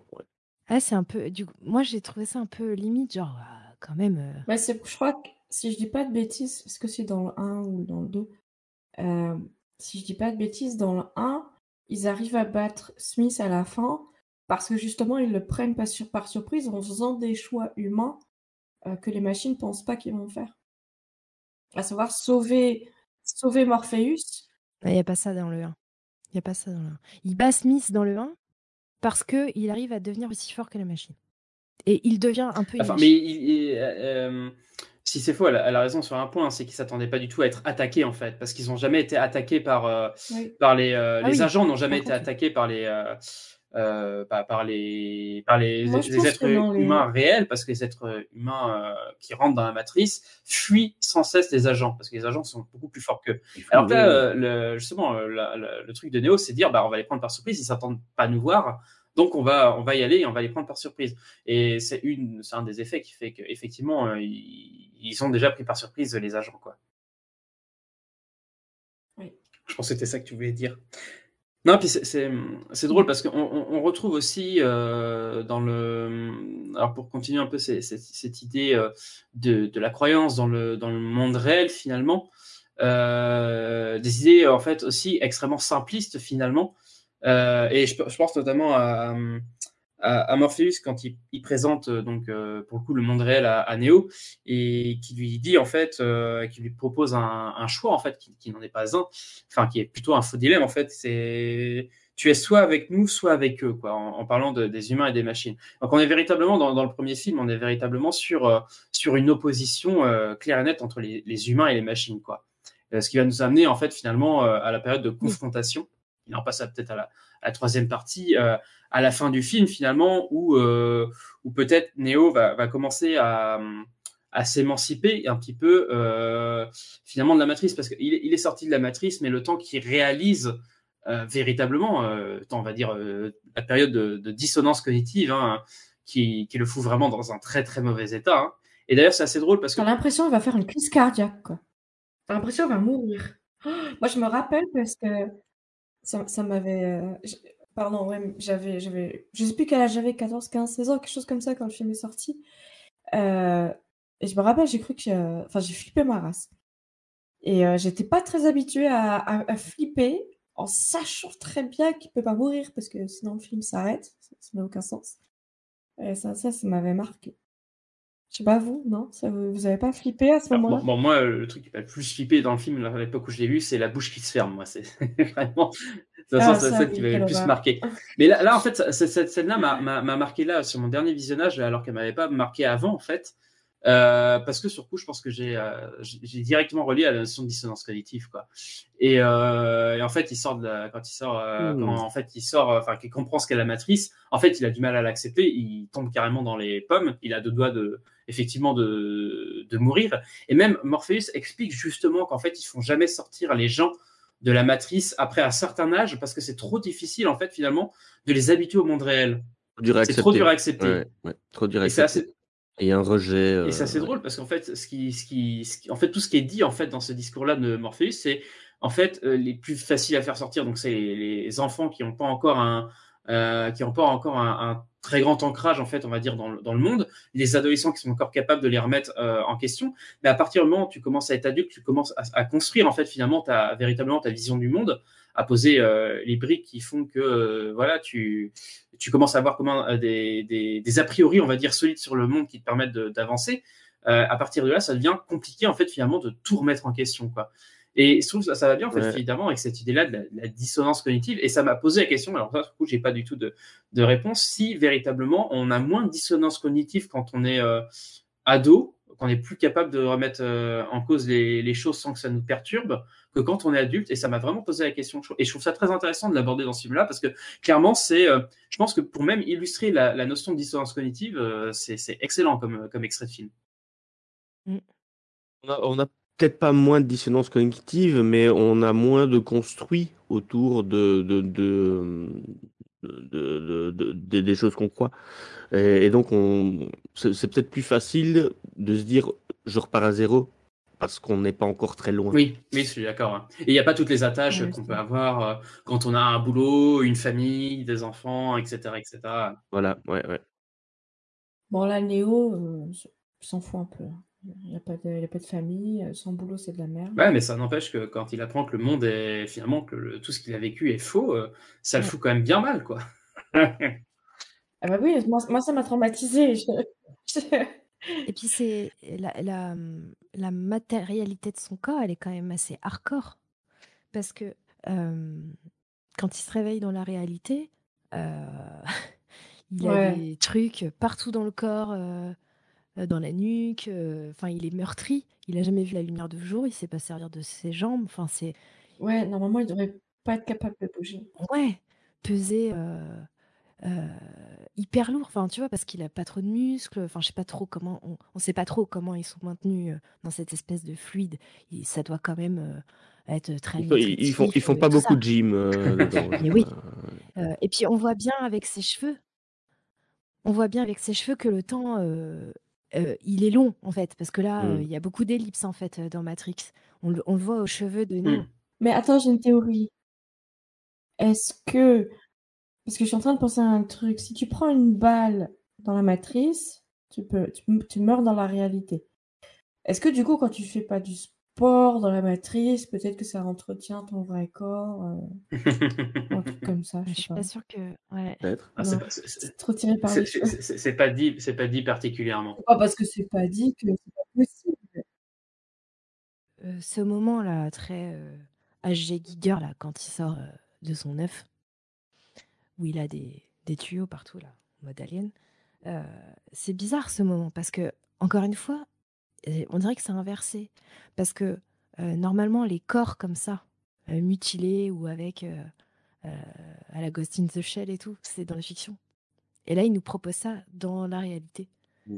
Du coup, c'est assez perturbant quand même. Ah, mais qui est-ce qui te dit que c'est la réalité? Ah bah, c'est toute la question, évidemment. Bah oui. Moi, ce film, il- il- c'est comme si il me montrait en permanence que c'est quitter une illusion pour aller vers une autre illusion. En plus, euh, ils font que parler euh, euh, de Alice au pays des merveilles et le magicien d'Oz. C'est quoi? C'est des personnes qui rentrent à l'intérieur d'un conte. Donc c'est pas du tout une, une révélation de la réalité. C'est des gens qui entrent dans des fictions. Donc euh, tout est pris à l'envers comme ça. Et effectivement, la réalité de Neo, elle paraît beaucoup plus fictionnelle pour nous forcément que la matrice. Oui. Et Rien que le plan sur les, les machines, tous les œufs, euh, ces éclairs, enfin, elle, elle est, elle est- elle est Ouais. horrible cette vision. Moi, ça m'a marqué, ça m'a marqué à vie la première fois que tu le vois sortir de la matrice. Donc, comme tu dis, à son corps meurtri, quoi. Et, et même toi, quand c'est la première fois que tu vois le film, comme celle de Claude Atlas. quand, quand c'est la- oui, voilà, mais quand c'est la première fois que tu, que tu vois le Oui, film pareil. et que tu comprends en fait ce qui est en train de se passer, C'est c'est glaçant. glaçant. quoi. C'est glaçant. Oui. C'est gla- c'est complètement glaçant. Ouais, ouais. C'est c'est- cette vision de d'humain complètement cultivé, quoi. C'est chiant à Euh, perte de vue. c'est- hein. Ça, il n'y a pas d'autre mot. Hein. Euh, ouais, ouais. Mais Euh, t'imagines la dissonance que... Enfin, t'imagines le cerveau qui se réveille là-dedans. Mais c'est tellement choquant que. Mais, mais, mais tu parles de dissonance cognitive, et désolé euh, si c'est, mais en fait, ça, ça devrait nous faire exactement le même effet que quand on voit des, des, des, des abattoirs, des, des, des, des trucs où on, où élève des, des cochons pour les manger, etc. Ça devrait nous faire exactement le même effet, en fait. Bah, moi, j'ai l'habitude de ces vidéos, hein, donc je me fais plus rien, mais je vois, de quoi tu... je vois ce que tu veux dire, ouais. C'est ce que je disais, ça me fait penser évidemment à ce qu'ils ont fait dans Cloud Atlas. Il y a, il y a de ça. La Ouais, boucherie ouais, euh, d'humains. ouais. Enfin, pardon. Je... Oui, mais ça après. euh, Ah, ah, qui, qui a vu. euh, Cloud ah, mince, Atlas. comment il s'appelle? Love, Love. Non, non, euh, Love Death Robot. Qui a Pas vu? vu. Non. Ah, si vous connaissez pas Love Death Robot, regardez. Si vous Très bien. kiffez Matrix, si vous kiffez les trucs genre euh, Black Mirror, vous allez kiffer euh, Love Death Robot. C'est en, en général, c'est des petits courts-métrages de euh, entre 5 et 20 minutes, ça dépend. Ils sont indépendants, hein, vous pouvez les regarder dans l'ordre que vous voulez. C'est... Et il y a un épisode, du coup, je vais vous spoiler un- une fin d'un épisode, je suis désolée. Mais il y a un épisode, en fait, c'est The Matrix, quoi. Le mec, il se réveille dans un monde, sauf que c'est pire que Matrix. C'est horrifique. Horrifique. C'est vraiment, c'est dégueulasse, c'est l'enfer, c'est Burke, c'est le truc le plus moche que vous avez vu de votre vie. Et je me rappelle que, ah, alors que j'avais vu The Matrix euh, déjà euh, une bonne dizaine de fois à ce moment-là, je me rappelle que je ressens le même choc que la première fois et qu'à chaque fois que je regarde le film. Je, je vois toujours pas de quel épisode tu parles. Euh, c'est dans la saison 1. Mais je sais plus quel épisode c'est. Mais, mais raconte juste l'histoire. Je me rappelle plus du début, je me rappelle que la fin. Le, le mec, il se réveille euh, dans la réalité et cette réalité, elle est dégueulasse. Ça place des murs, il y a des genres de muscles vivants. Enfin, je sais pas, je me rappelle plus exactement. C'est, mais c'est juste im- immonde, c'est immonde. Ouais. Bark. C'est l'horreur, quoi. C'est- Ah. Il faudrait que je re- re- remate le- ce, ce truc, ça me dit rien. Je peux te le retrouver euh, peut-être tout à l'heure. Mais ouais, mais effectivement, ouais, se se réveiller dans un, dans un monde euh, extrêmement différent de, de, de ce qu'on a l'habitude, c'est. Puis, puis le côté colonie, quoi, c'est terrifiant. La quantité de, de- d'êtres humains. Moi, je me rappelle la, la plongée, là, euh, à un moment, là, il y a la caméra qui bouge, et puis on voit euh, plusieurs tours comme ça, des centaines de mètres. Quand tu le vois sortir de son cocon, tu as un plan assez rapproché avec euh, une, t'as une dizaine de sarcophages, une, une vingtaine, et puis après, tu as la, t'as la, t'as la caméra qui s'éloigne, et là, tu vois qu'il y en a. Ouah et là, tu fais Ah ouais. Ah, mais ça frôle presque le film d'horreur à ce moment-là, quoi. C'est. Ah. Moi, je me suis posé une question d'ailleurs euh, par rapport à ça. Je me disais, dans la matrice, il y a des couples qui se forment.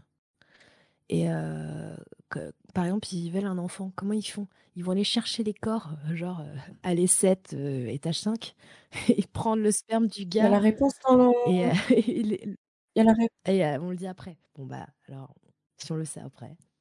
Attends, mais, mais c'est dans le 2 Mais ou dans je sais 3, même je pas sais s'ils le disent, moi pas Euh, l'impression qu'ils la, petite fille. Si, Ah ben, me dites pas alors. Je veux pas savoir. la petite fille indienne. J'en dis pas plus. Ah bon. Mais, mais non, on, on peut, on peut imaginer plein de trucs. On peut imaginer que euh, Ah, mais non. dès, dès qu'il y a un enfant, dès, dès qu'il y a un enfant qui naît dans la matrice, il y a, il y a, il y a, enfin, dès qu'il y a un enfant qui naît dans la matrice, il y a un embryon qui se crée en dehors. Euh, on, on peut imaginer plein de Oui, solutions. euh, surtout on peut imaginer que l'enfant soit pas véritablement le leur en fait, tout simplement. hein. Oui, C'est ça, c'est ça. ouais. Ouais, et du coup, euh, si ça se trouve, euh, je sais pas si on l'a dit déjà, mais euh, le- l'apparence que tu as dans la matrice, ton avatar, on va dire ça comme ça, Mhm. en fait, ne correspond pas du tout à ton corps euh, physique. euh, voilà, Bah, ça, réel. ça corre- alors, Moi, je trouve, moi, je pense que c'est bah, possible. moi je pense pas parce que ça correspond à Neo, ça lui correspond, Morpheus, ça lui correspond, ça correspond à la plupart des C'est personnes. pas ce qu'on voit dans le film. C'est pas ce qu'on voit dans le film. Par contre, il y a Non. rien, théoriquement, il y a rien qui l'interdit. Oui, quoi. après moi je pense surtout que après on peut surtout penser que la mat- c'est que c'est la matrice qui gère elle-même euh, son, euh, son son élevage d'êtres humains et fait naître si elle en a besoin et fait mourir si elle en a besoin. Et en fait euh, le fait qu'il y ait quelqu'un qui qui tombe enceinte dans la matrice, c'est uniquement un choix de la matrice et pas du tout un, un choix de ce qui se passe en fait de, des êtres humains finalement. Et c'est que là peut-être euh, ouais, la, la plus grande Ouais, la plus peut- grande oui, on peut- aliénation, on- on peut aussi, c'est qu'on peut penser qu'en fait eux ils pensent avoir le choix de, de, de, de se reproduire ou pas, d'avoir des enfants ou pas, et en fait c'est purement la matrice qui fait ce choix-là pour eux en fait. Et pense que c'est ça, ça aussi Ouais. un des plus grands trucs de la matrice, c'est que c'est qu'en fait on, on- et, et sans doute la, la, la vidéo que, dont vous avez parlé tout à l'heure avec Bourdieu, c'est-à-dire sur le déterminisme social, c'est-à-dire c'est sans doute la matrice qui décide de comment est-ce qu'elle s'équilibre elle-même et qui choisit elle-même de faire de la pauvreté, de faire de la richesse, euh, de définir qui elle va mettre à quel endroit et pour s'équilibrer complètement. En fait, c'est toute une question de balance et en fait, ça, en fait, ça irait à l'inverse en fait de bah, toutes les idées entre guillemets libérales de dire, euh, bah voilà, euh, dans ta vie tu fais ce que tu veux. Si tu choisis d'être euh, plombier, tu viens plombier. Si tu choisis d'être euh, enseignant, tu viens enseignant. Mais en fait, non, ça marche pas du tout comme ça. Euh, c'est du déterminisme social, en fait, en vérité. Et il y a beaucoup, donc, cette idée-là dans, dans Matrice, probablement, euh, du déterminisme, en fait. Euh, et en fait, que les gens ont l'impression, en fait, finalement, ce qu'on parlait tout à l'heure, est-ce qu'il y a du libre arbitre dans la Matrice, finalement Ça revient à poser la question, c'est est-ce qu'il y a du libre arbitre dans nos sociétés? Et ça, c'est même une question qui, euh, encore aujourd'hui, est complètement suspens parce que ça dépend, en fait, totalement des points de vue euh, des personnes qui traitent de ces questions-là. Et si on est, bour- si on est bourdieuien, on aura tendance à dire plutôt non, parce qu'effectivement, c'est le déterminisme social qui va déterminer qu'on est, qui va déterminer nos choix. Ouais, je pense que c'est une... je pense que c'est clairement une des questions soulevées par le film, euh, en- entre autres. Oui, mais même dans la réalité, effectivement, du film. Il y a un moment, euh, vu qu'il y a cette histoire de prophétie qui tient quand même les gens, euh, Trinity, euh, dès le départ, on dirait qu'à la limite, elle se force à essayer d'être amoureuse de ce type. Enfin, parce que Morpheus a dit que c'était l'élu. Tout de Ça suite, s'appelle euh, une prophétie autoréalisatrice. Il y en a plusieurs dans le Oui, vrai. comme ça. bah, on s'en doute un peu hein, qu'il y, a- il y a un peu de ça. Mais euh, du coup, bah, le libre arbitre, euh, c'est pas. On ne sait pas euh, s'il y en a même dans la réalité, quoi. Alors qu'ils sont censés être libérés. De toute façon, pour moi, dans ce film, tout porte à, à dire que euh, on, on sort d'une illusion pour aller dans une autre, en fait. Mais c'est là tout le génie de Matrix, je pense. Mm. C'est d'essayer de donner du sens, c'est d'essayer de, de, de créer sa construction du truc, sa vision du truc en fonction de ses croyances. C'est euh, Ouais. Mais cette vision-là, quand j'étais ado, je l'avais pas Bah du oui. tout. hein. Enfin, c'est maintenant en revoyant le film. Je me, je m'étais jamais dit ça sur Matrix. Il y, a plus- il y a plusieurs niveaux de lecture. Et je trouve ce que je trouve intéressant, c'est, c'est- je suis d'accord, c'est quitter une illusion pour en retrouver une autre. Et ce que je trouve intelligent dans le film, c'est qu'il joue pas la carte justement de remettre en cause le monde réel. À aucun moment il le fait. Alors il y a peut-être des théories qui le disent, mais on pourrait penser, tu vois, à dire ah ça se trouve le monde réel c'est pas vraiment le monde réel et en fait c'est une matrice dans la matrice dans la matrice. Et en fait ça je trouve que ça annihilait, annihilerait en fait toute la réflexion du film en fait qui est en fait beaucoup plus intéressante en fait si on part du principe que le monde réel est véritablement le monde réel et de voir comment finalement l'illusion se crée dans le monde réel lui-même quoi. Et c'est ça qui est intéressant à c'est ça qui est intéressant à voir. Ce que tu soulevais tout à l'heure sur le fait qu'il y a de la croyance dans dans notre monde, euh, dans le fait qu'il y a plus de croyances finalement euh, dans, dans notre monde que, que même dans la matrice en fait en vérité. Mhm. Ouais, puis si on réfléchit bien, euh, Néo, euh, il voit quoi du monde réel? Bah dans le premier pas grand chose. L'intérieur du vaisseau? c'est ça. Donc on peut se poser la question, enfin, le mec il croit sur parole quand même euh, des espèces de gus comme ça. euh, Avec, avec, avec du cuir et des lunettes noires. c'est- costaud quoi. Il croit sur parole des gens. Il n'a rien vu de la réalité, Néo. Il voit sur un écran ce que nous montre Morpheus. euh, Sous-entendu, ça c'est la réalité. Mais lui, il voit rien de ses yeux. Et du coup, il y a un moment, bah, c'est logique parce que s'il a été dans la matrice, il est habitué à, à, pas vraiment toucher, sentir les choses. Mais même dans la réalité, il, il fait pas ça. Tu vois, il, il touche pas les objets et tout. Il croit les gens sur parole. On en revient à une phrase de, Miracle sur la, sur la 34e rue. hein. Euh, la confiance, euh, c'est aller vers l'inverse de, ce que le bon sens te dirait. Voilà. Euh, et c'est- et c'est- et c'est et c'est la phrase inverse de celle que toi tu donnes en conclusion euh, du podcast de Miracle de la, sur la 34e rue. Et donc c'est marrant. Voilà. Mais ça me fait que moi, mais c'est marrant. Non, mais oui, c'est intéressant cette question de croyance. Mais même la question du toucher, euh, du goût, en fait, est tout de suite remise en question. C'est-à-dire, c'est pas comme ça en fait que tu évalues la réalité euh, dans Matrix. C'est c'est- clairement dit par, par Morpheus. Il dit si tu crois que la réalité, ça s'évalue euh, en fonction du toucher, euh, de la vue, euh, du goût, euh, de l'odorat, euh, Bah non, en fait, c'est c'est juste en fait ce qui va te permettre de rendre plus réelle l'illusion. Et je trouve ça, je trouve ça génial en fait. Oui, il parle d'impulsion électrique. Qu'est-ce que le réel? Quelle est ta définition du réel? Si tu veux parler de ce que tu peux toucher, de ce que tu peux goûter, de ce que tu peux voir et sentir, alors le réel n'est seulement qu'un signal électrique interprété par ton cerveau. Oui, voilà, c'est juste une impulsion électrique dans ton cerveau. Donc en fait, le, le- présupposé, c'est tu ne peux de toute façon pas faire confiance à tes sens. Donc, et là, c'est, là, on est dans de la philosophie kantienne, je crois. C'est, c'est Kant qui, qui remettait tout en question aussi, à savoir qu'est-ce qui est vrai, qu'est-ce qui ne l'est pas. Et là, en fait, euh, si on parle de la question des sens, effectivement, si les sens sont juste en fait un signal électrique envoyé au cerveau, en quoi on peut faire confiance finalement? Ben, Finalement, tu peux faire confiance euh, qu'aux autres, en fait, en vérité. Et c'est peut-être pas forcément dans Matrix euh, la chose la moins euh, logique, finalement. Il faut peut-être mieux faire confiance à Morpheus. Ouais, mais les autres, ils lui disent quoi?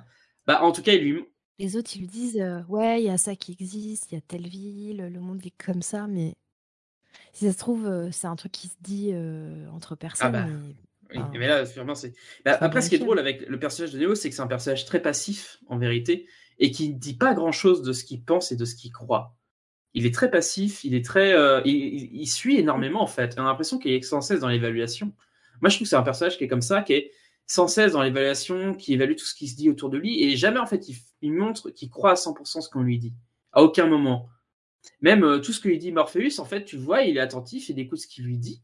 Il y a aucun moment qu'il te dit en fait, euh, ah, je te crois à 100%, je suis à 100% derrière toi. Jamais. Non, mais ça, c'est parce que Keanu Reeves sait pas jouer. euh, Non, je pense que c'est parce que c'est un très bon choix de casting, justement. Mais après, on en arrive justement aux questions finalement d'émancipation. Comment est-ce que. Alors, alors là, on a parlé de, la deuxième illusion, celle du monde réel, celle qui ne va pas forcément être remise en cause euh, euh, dans le premier film. Et là, ce qu'il faut déjà dans, dans la quête, en fait, finalement, du, du héros, euh, parce qu'on est véritablement dans, un, dans la structure narrative, on est dans une structure narrative extrêmement classique. euh, euh, de la de la quête du héros, du héros qui part de chez lui pour se retrouver dans une contrée inconnue. Il va il va subir l'entraînement euh, qui est généralement infligé par un, vieux sage qui là en fait est, Morpheus. Il va avoir un, guide. Donc là le guide on peut aussi dire que c'est à la fois Morpheus et à, la fois l'oracle. Il va il va trouver euh, des euh, des euh, comment dire des obstacles sur sa route, des entraînements à faire, etc. Donc là, on est véritablement, si vous calquez le film euh, euh, Matrix sur Star Wars, on retrouve exactement, par exemple, les mêmes les mêmes les mêmes schèmes en fait, tout simplement. hein. Certains parleraient du, du monomythe, voilà quoi. Donc du fait qu'on a toujours raconté en fait finalement la même histoire en boucle, mais qu'on change juste quelques éléments par-ci par-là. Et en fait, et là, c'est intéressant, finalement, c'est qu'à la fin de l'histoire, justement, Neo va sans doute devoir s'émanciper finalement un peu de, de la question de la matrice, c'est-à-dire la comprendre déjà pour euh, euh, la comprendre pour enfin, l'explorer déjà pour mieux la comprendre et euh, essayer de, s'émanciper finalement de, de la vision de la vie qu'il a eue depuis qu'il est enfant en fait. Et ce qui est pas un truc en fait qui dans le film se fait en fait se règle en, une seule scène. Je trouve c'est c'est ça qui est assez intéressant quoi. On peut parler par exemple du passage chez l'oracle. Il y a quelque Oui, chose. vas-y. Ouais, moi je t'écoute et, et ça me fait penser à un truc. Euh, Est-ce qu'on on est d'accord pour dire que l'oracle n'a jamais dit à Néo qu'il n'est pas l'élu? Pourtant, Néo euh, va dire aux autres que, enfin, euh, oui, oui, les autres sont là quand il le dit à Trinity. Il va dire, je suis pas l'élu. L'oracle dit que je suis pas l'élu. Si, Si, lui euh, c'est, c'est... Elle lui dit peut-être pas littéralement tu n'es pas l'élu, Ah. mais euh, c'est, c'est clairement sous-entendu, c'est clairement, euh, si, c'est clairement ce qui est dit, euh, le message est clair. Ah, euh, c'est Non, c'est pas si simple. Elle, elle lui dit un non. truc du genre euh, tu sais tu sais ce que je vais te dire et lui il dit euh, Euh, oui je suis pas l'élu quoi. Voilà. bah voilà. Ouais, donc euh, Vous savez depuis longtemps ce que je m'apprête à vous dire. Je ne suis pas l'élu. Je suis désolée. Et elle joue clairement, encore une fois, l'auto, euh, la, la prophétie autoréalisatrice. Ouais, c'est ça. Euh, mais il ne dit pas ça. C'est même lui qui décide finalement de ce que dit l'oracle, là, puisque c'est Alors qu'il euh, est l'élu. Enfin, Mais il le sait pas, il le croit pas encore. euh, il est censé l'être et il va refuser. Mais, mais bon, ça c'est plus loin. Mais euh, Oui mais il est l'élu parce qu'il pense qu'il ne l'est pas. Enfin tu vois c'est toujours les trucs. mais euh, il y a aussi euh, à un moment quelqu'un je sais plus qui c'est qui dit l'oracle ne dit uniquement ce que les gens ont besoin de- d'entendre. Donc, on sait que Trinité, Trinity avait besoin d'entendre qu'elle tombera amoureuse de l'élu et que Neo avait besoin d'entendre Pourquoi on sait pas hein qui, euh, qui ne- qui n'était pas l'élu. Il avait besoin d'entendre qu'il n'était pas l'élu. Ouais, ouais, ouais, tout à fait. Et donc Morpheus avait besoin d'entendre qu'il trouverait l'élu pour le coup. Oui, c'est ça. ouais. Voilà. Mais tout ça, tout ça dans, pour, pour satisfaire le jeu des machines, et on ne devrait pas encore dire ça.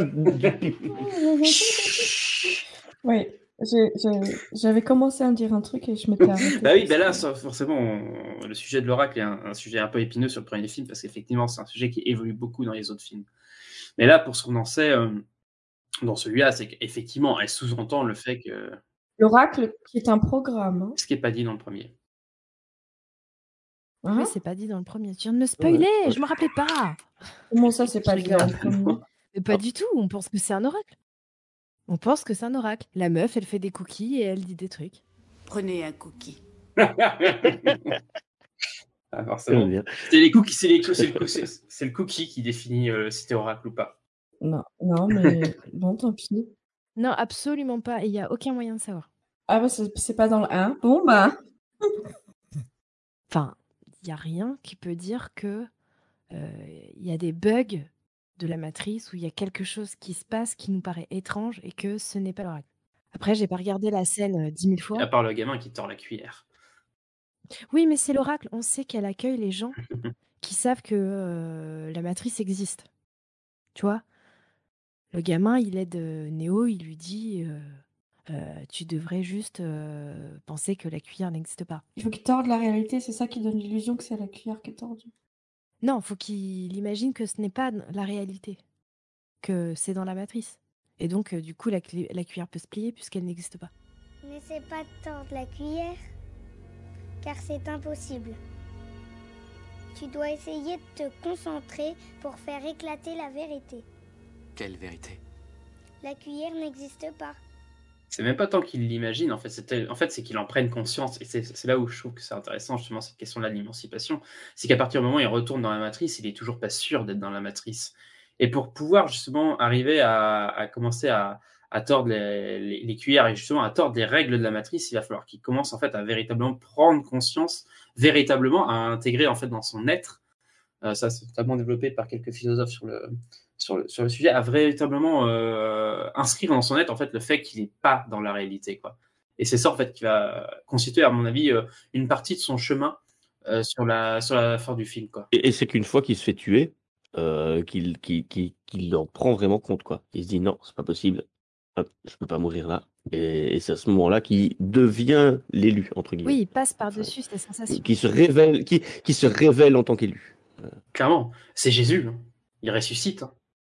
Bah, c'est Oui, ouais, ouais. C'est- Et après il est capable, après il devient super héros, il pote des culs et puis voilà. Enfin c'est pas Jésus un Néo mais Il y a, il y a un peu, il y a un peu du Sangoku à la fin, quoi, quand il s'envole.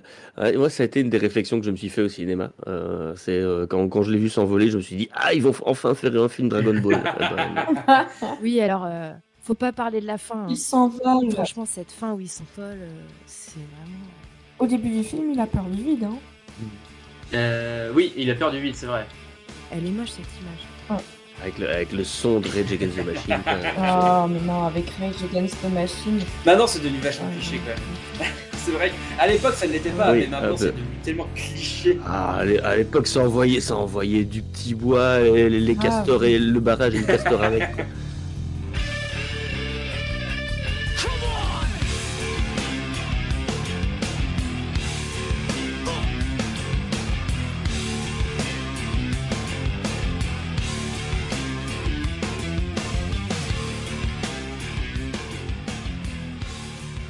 Puis cette scène de fin avec le- l'hélicoptère et la mitraillette, et puis quand il saute sur Morpheus et tout ça. Oh là là, Ah, c'est trop bien. Meilleure euh, scène d'action de- des années 90 au Cinoche. Et même, euh, je sais pas dans le temps combien, mais, mais cette fin-là, elle est, elle est géniale. Parmi les meilleures scènes d'action du Cinoche. Eh, cette scène, elle est bien, mais il y, a- il y a des plans euh, raccords. Je trouve qu'ils qui sont pas euh, top. Quant à Trinity, euh, Gna gna gna gna gna. qui est, euh, elle se décroche de. Bah si, quand même. Elle se décroche euh, de l'hélicoptère, elle est accrochée que par euh, le câble, et elle arrive dans le mur d'en face, et ça fait poum, poum, poum, poum. tu sais, ça fait. Ça fait boum. Il y a un vieux plan d'elle qui... qui... qui tape contre la vitre, c'est pas beau ce plan. Ça marche pas. C'est vrai que ça fait bizarre, elle, elle, elle le casse un peu, mais après, euh, non. Vu que... Alors, elle atterrit tout doucement alors qu'elle était à Ouais. 3 km. Enfin, c'est ce pas. petit son là. Ça marche pas. Ça, ça marche pas, c'est vraiment là que tu le dis. Voilà, tu m'as gâché la fin du film. Mais c'est tourné, c'est c'est- c'est devenu un truc un peu gag. hein. Ça a été reproduit et tout ça. Ah ouais? Des parodies, des trucs comme ça, ouais. Mais ouais, bah pour le coup, euh, je sais pas s'il y a d'autres trucs à dire peut-être sur, euh, sur la, la, la, la fin du film, donc le fait qu'effectivement, donc euh, Neo se révèle euh, en tant qu'élu, notamment quand il, il ressuscite. Alors là, ça, ça pose la question sur comment est-ce qu'il comment est-ce qu'il ressuscite. Mais ouais, c'est peut-être des choses qui, hum, dont on a des indices plutôt dans, dans, dans les, dans, les, dans les films suivants.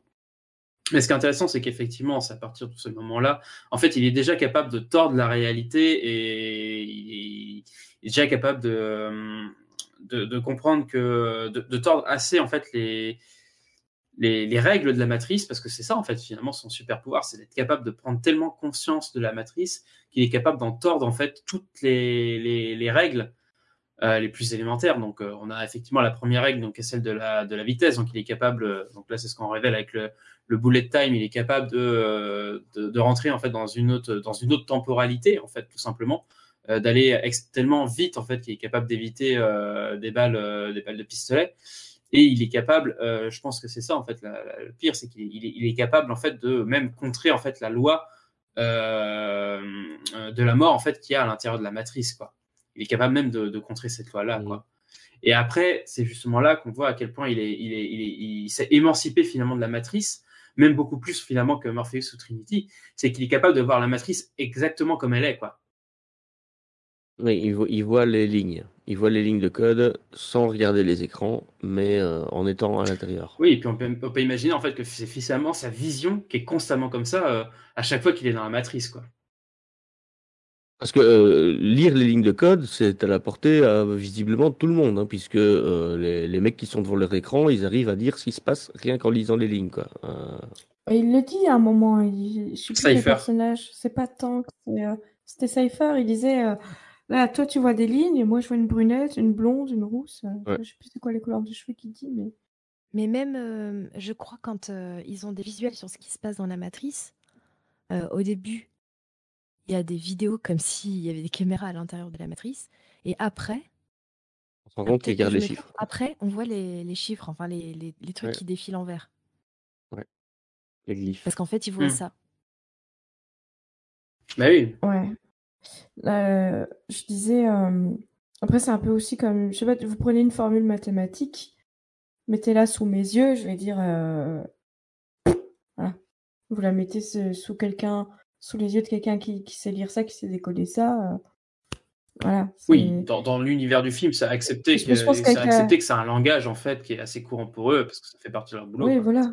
Bon, après, euh, c'est c'est purement de la fiction hein, pour le coup. Ouais, mais je pense que c'est nécessaire à un moment quand même, si tu veux survivre là-bas, d'arriver un minimum à, à lire. Enfin, je sais pas.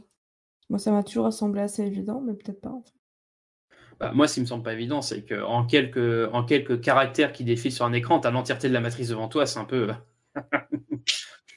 Là, je veux dire. euh, Mais ça, c'est parce que tu es fermé d'esprit, c'est parce que tu, tu n'acceptes pas encore la réalité.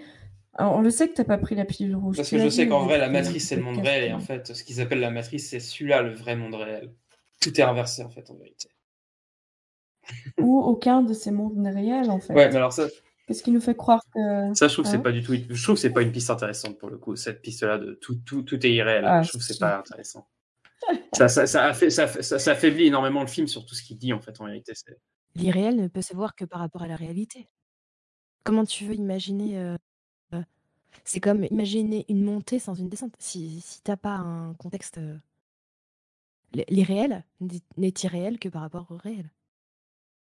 Et le réel est réel que par rapport à l'irréel. Ouais, et pour moi, c'est. Enfin, pour moi, c'est même, c'est même euh, logique, en fait. Parce que le film nous montre qu'on quitte un système de croyance pour un autre système de croyance. Ça, les études en sociaux, Oui, ça, ça, on est etc., le montrent très bien. hein. Et, et du coup, qu'est-ce que tu as comme moyen plus formidable pour appuyer ce message qu'en disant, bah voilà, tu es dans une réalité et tu crois te réveiller, enfin, tu es dans un monde et tu crois te réveiller dans la vraie réalité, mais en fait, non, tu es encore dans une croyance. Oui, ça oui, mais euh, c'est en fait, c'est pas le fait Ouais, de dire que c'est encore une matrice, c'est ça que je veux dire, quoi. Non, mais tu vois, il y a beaucoup de. T'as, plein de films comme ça où la fin c'est ouais, euh, t'es dans un. t'es- En fait, t'es dans un autre univers, en fait, t'es dans une matrice, etc. Ils font ça parce que, euh, parce que la fin elle est cool et ça n'a aucun sens avec le reste du film, alors que là, là, ça marche. Et je trouve que ça marche quasiment que dans Donc de Matrix. dire qu'en fait, il y aurait un autre monde réel qui n'est ni, ni le monde réel du film, euh, ni la matrice, c'est ça. Que le monde réel en fait du film ferait Ouais, partie de la matrice. seulement. Ah, je suis pas Ouais. d'accord. Moi, je trouve que ça affaiblit énormément le message de penser euh, de cette non, moi ça l'appuie. Ah non, parce qu'en fait, tu, tu- parce qu'en fait, tu dis en, en fait, parce que là, en fait, où justement le film montre euh, que dans le monde réel, il y a aussi des illusions, mais qui sont pas du tout de la même nature que l'illusion informatique, en fait, en vérité, qui sont des illusions justement de croyances, mais qui sont dans le monde réel. C'est-à-dire qu'il n'y a pas besoin d'aller chercher encore un autre euh, à l'informatique, quoi. C'est ça qui est intéressant, c'est qu'on te dit, il y a un monde qui est, il y a un monde qui est réel, il y a un monde qui est informatique, et les deux ont des systèmes d'illusions, de croyances, qui sont en fait, qui sont très différents, et en fait, le but, c'est de s'émanciper de ça. Et c'est ça qui est intéressant. Alors, j'aurais euh, des contre-arguments à apporter et des éléments pour soutenir ma thèse, mais ça se passe dans les films 2 et 3, donc euh, je vais m'avouer euh, perdante pour la première bataille, mais on se retrouve euh, pour la revanche dans le prochain podcast. Non, mais ouais. Euh, bon, bah, peut-être que je sais pas si vous avez d'autres trucs à dire sur, euh, sur Matrix, dans vos notes ou des trucs comme ça. Je pense qu'on a déjà fait pas mal le tour. Bon, franchement, euh, de toute façon, enfin, Matrix, on pourra jamais. dans, vos notes, ça m'a fait a- rire. De quoi? De quoi? Désolé. Le, le dans vos notes, ça m'a fait rire. Ah oui, dans vos notes. Ah, J'espère que vous avez bien noté le film et tout, vous avez bien pris vos notes. Euh... Totski, lui, il regarde, il regarde sans- lui, il prend tout dans la tête. Euh, Je suis désolé d'être euh, un, un tel procrastinateur. J'avais pris du retard et donc du coup, j'ai même pas pu préparer euh, voilà, euh, cet épisode. Mais non, mais t'inquiète pas. Mais non, sur coup, oui, si vous n'avez pas d'autres trucs à ajouter, je pense que voilà, on peut clôturer sur, euh, sur ce premier Matrix. Alors peut-être peut-être dire, euh, ouais, voilà, je pense qu'on est revenu assez sur les notions finalement euh, qui sont intéressantes pour l'esprit critique, c'est-à-dire de sortir le regard du, essayer de sortir finalement du système pour mieux l'évaluer et pour mieux pouvoir finalement, je pense que c'est un peu la conclusion finalement du premier Matrix, c'est-à-dire il faut sortir du, faut prendre déjà conscience du système, en sortir, le comprendre et ensuite on peut le ensuite on peut commencer à le combattre. Et je trouve que c'est une très bonne métaphore finalement euh, de ce qu'est finalement notamment le combat politique quoi. C'est-à-dire qu'il faut comprendre comment la société fonctionne pour ensuite comprendre donc qu'est-ce qu'il faut euh, qu'est-ce qu'il faut en changer euh, cibler qu'est-ce qui ne va pas Mm. qu'est-ce qu'il faut en changer et comment est-ce qu'on peut le C'est- changer quoi et, et ensuite passer sur la C'est fonction sur cette phrase, euh, c'est sur cette phrase qui termine le film d'ailleurs, hein, Néo. Euh, c'est euh, voilà, moi je suis pas là pour euh, révolutionner les choses à votre place. Je suis là pour vous montrer le monde tel qu'il est. Euh, et maintenant, c'est à vous d'en faire euh, ce, ce que vous en voulez, quoi. c'est ça Oui, ça annonce une révolution. Sans Ouais. vouloir. Ouais. annoncer le troisième film qui s'appelle hein. non le 3 Ah, c'est le le 2 trois. c'est Reloaded Ouais, Reload. Reload. Ouais, mais alors moi je suis français, je dis Reloaded, Reloaded. Reloaded. Reloaded. Alors un Matrix Reloaded, Bah, c'est Reloaded. re- oui, c'est ça, c'est Reloaded. Et donc oui, voilà, donc euh, et je trouve que pour voilà pour les questions d'esprit critique, je trouve que ça ça relie pas mal justement les questions d'esprit critique aussi aux questions politiques pour bien montrer que finalement, euh, comme beaucoup de, de chercheurs qui sont sur les questions euh, de l'esprit critique, montrent bien que l'esprit critique ne se limite pas uniquement à une appréhension scientifique euh, du réel, mais dépasse ça aussi et, va même sur des sur des notions politiques, d'émancipation, de comprendre justement euh, ce qui se passe dans notre monde pour être mieux capable de les réinterroger, de les remettre en question et éventuellement aussi euh, de faire quelque chose, donc euh, d'avoir une action sur le réel pour le modifier. Quoi. Et je trouve que Matrix, enfin, le, le- le message même du premier de- du Matrix, du premier Matrix, ça va bien dans ce sens-là. Quoi. Ouais. Je sais pas si vous, vous voulez conclure autre chose ou un petit mot de la fin. euh. Ou alors on peut dire que euh, Matrix, c'est l'histoire d'un mec qui est à peu près sceptique et puis et qui va devenir l'élu d'une secte. Ouais. Mais sauf qu'il y a ça, en des fait. preuves comme quoi c'est bien l'élu puisqu'il est capable de tordre. Donc euh, c'est pas voilà, tu vois, Bah c'est ouais. vrai, c'est une Bah croyance ouais. qui est finalement une, une- un fond de réalité quoi. Ou alors c'est l'histoire d'un mec qui croit se réveiller dans la réalité, mais en fait non, toujours pas. Suite du match au prochain podcast. Ou alors, euh, la, matri- la, matri- la matrice, c'est la réalité et, est juste, et Neo est juste euh, en train de fantasmer. Eh ben, c'est décrescendo au niveau de la qualité des interprétations, j'ai l'impression. C'est peut-être un film sur quelqu'un qui prend de l'acide, on sait pas, hein, au fond. euh, on- Il est tard, hein, il est tard, il est très tard. Je vais paraphraser Stan Lee. Dans une fiction, il se passe ce qu'on veut, merde, quoi. Je, Donc, pense euh, surtout que c'est un film qui montre que c'est quelqu'un qui est capable de remettre en cause les versions officielles et qui montre bien que toutes les versions officielles sont forcément fausses et de compte forcément c'est les complotistes qui ont raison. Bah, voilà. En tout cas, c'est pas un film qui parle de cycli- de cyclisme. Il n'y a pas un seul vélo. Non, mais euh, euh, euh, moi, pour conclure, je dirais quand même qu'il y a beaucoup plus, euh, j'ai vu à, ma- à mon dernier visionnage, beaucoup plus d'indices qui partent sur l'idée d'une nouvelle illusion que je pensais. Oui. Tout, tout, alors, tout le côté religion, on en a parlé, mais le côté aussi euh, des contes, euh, Magicien d'Oz, Alice, et la mise en scène, en Mhm. fait, aussi, par là-dedans. Oui, oui, on est, on est entièrement d'accord là-dessus. euh, quand, quand euh, le début où il sort de la matrice, c'est quoi? C'est le miroir qui était brisé, Ouais, qui ouais. se remet en morceaux. Donc c'est l'inverse d'Alice euh, au-delà du miroir. Et euh, sa voix qui était normale et qui devient une voix électronique, comme si c'était à, cet- à cet instant-là qui devient euh, un, un- un truc informatique. Un peu, je pense aux Gremlins qui part dans les dans les courants électriques. tu vois. Et le mec part à ce moment-là dans, dans un truc fictionnel. Et en fait, il y, y a énormément d'indices dans le 1 qui montrent que il, faut, il faut aller plus loin parce qu'à un moment, il y a, il y a le mot searching qui apparaît aussi et il faut aller creuser en profondeur tout le temps. Il dit ça. Hum. Et ça, ça, je suis. On, on a parlé des réseaux underground et tout, comme si il, il- il disait déjà aux spectateurs, mais ça c'est le premier niveau. Exactement. Il y a, tu vois. Ouais, ouais. Et, euh, et ça, je l'avais pas forcément vu. Après, euh, bon, bah, il y avait qu'un film qui était sorti à l'époque, donc euh, ma décharge. Mais oui, mais en fait, finalement, ta conclusion, elle est, très bien, parce qu'en fait, elle ouvre totalement vers les deuxième et troisième films, euh, pour le coup.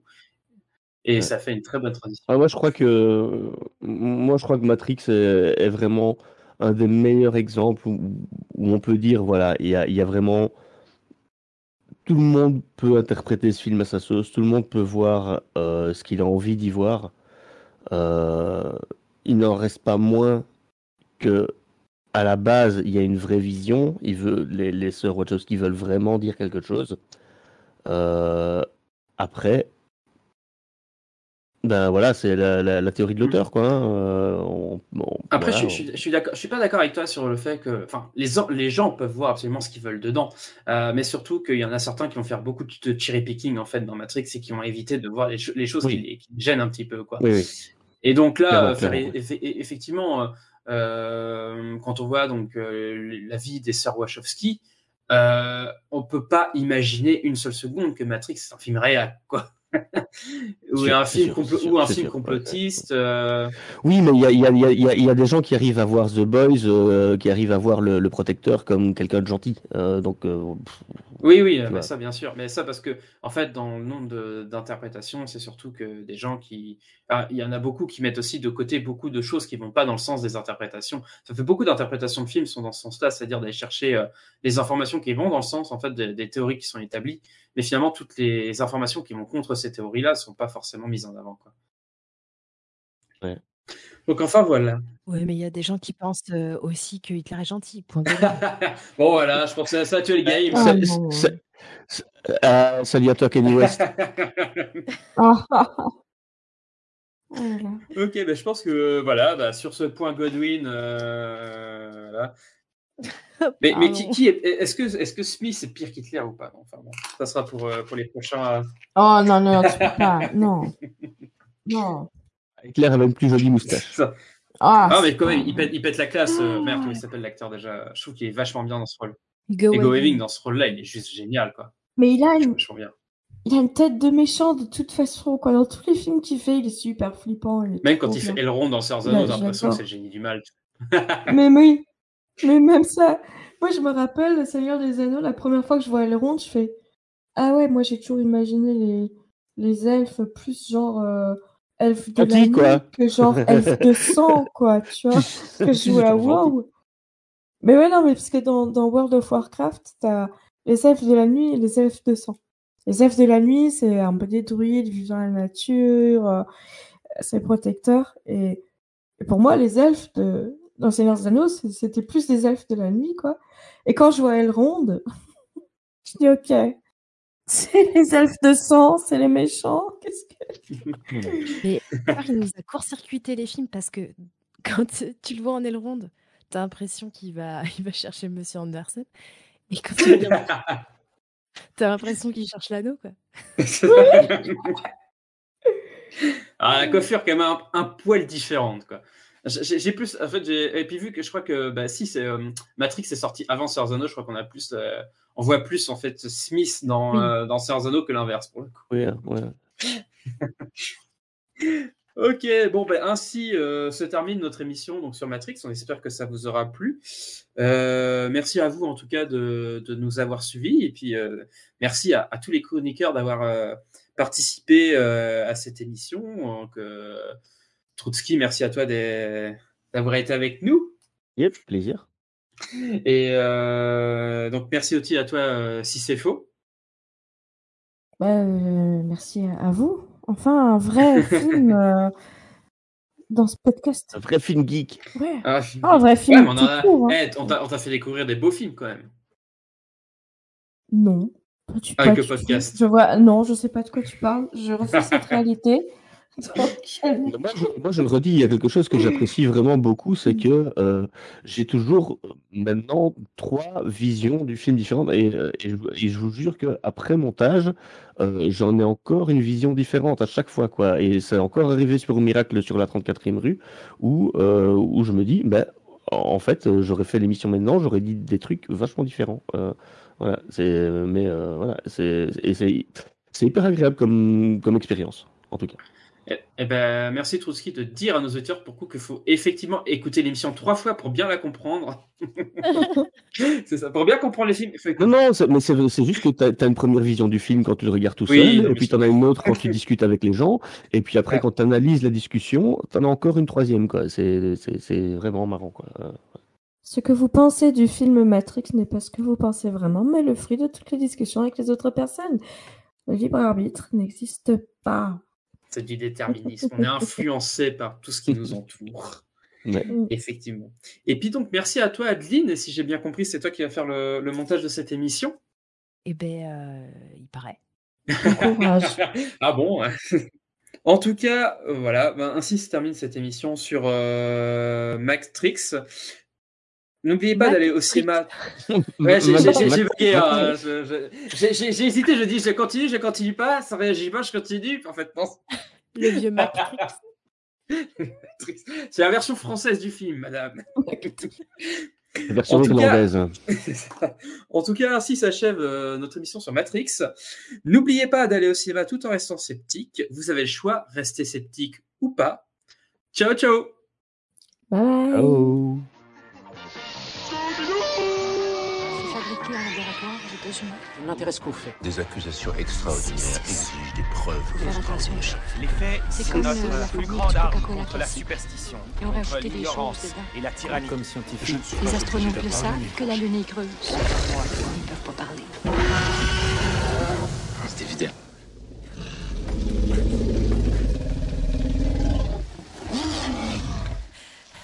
Cinétique, le podcast cinéma, scepticisme et esprit critique.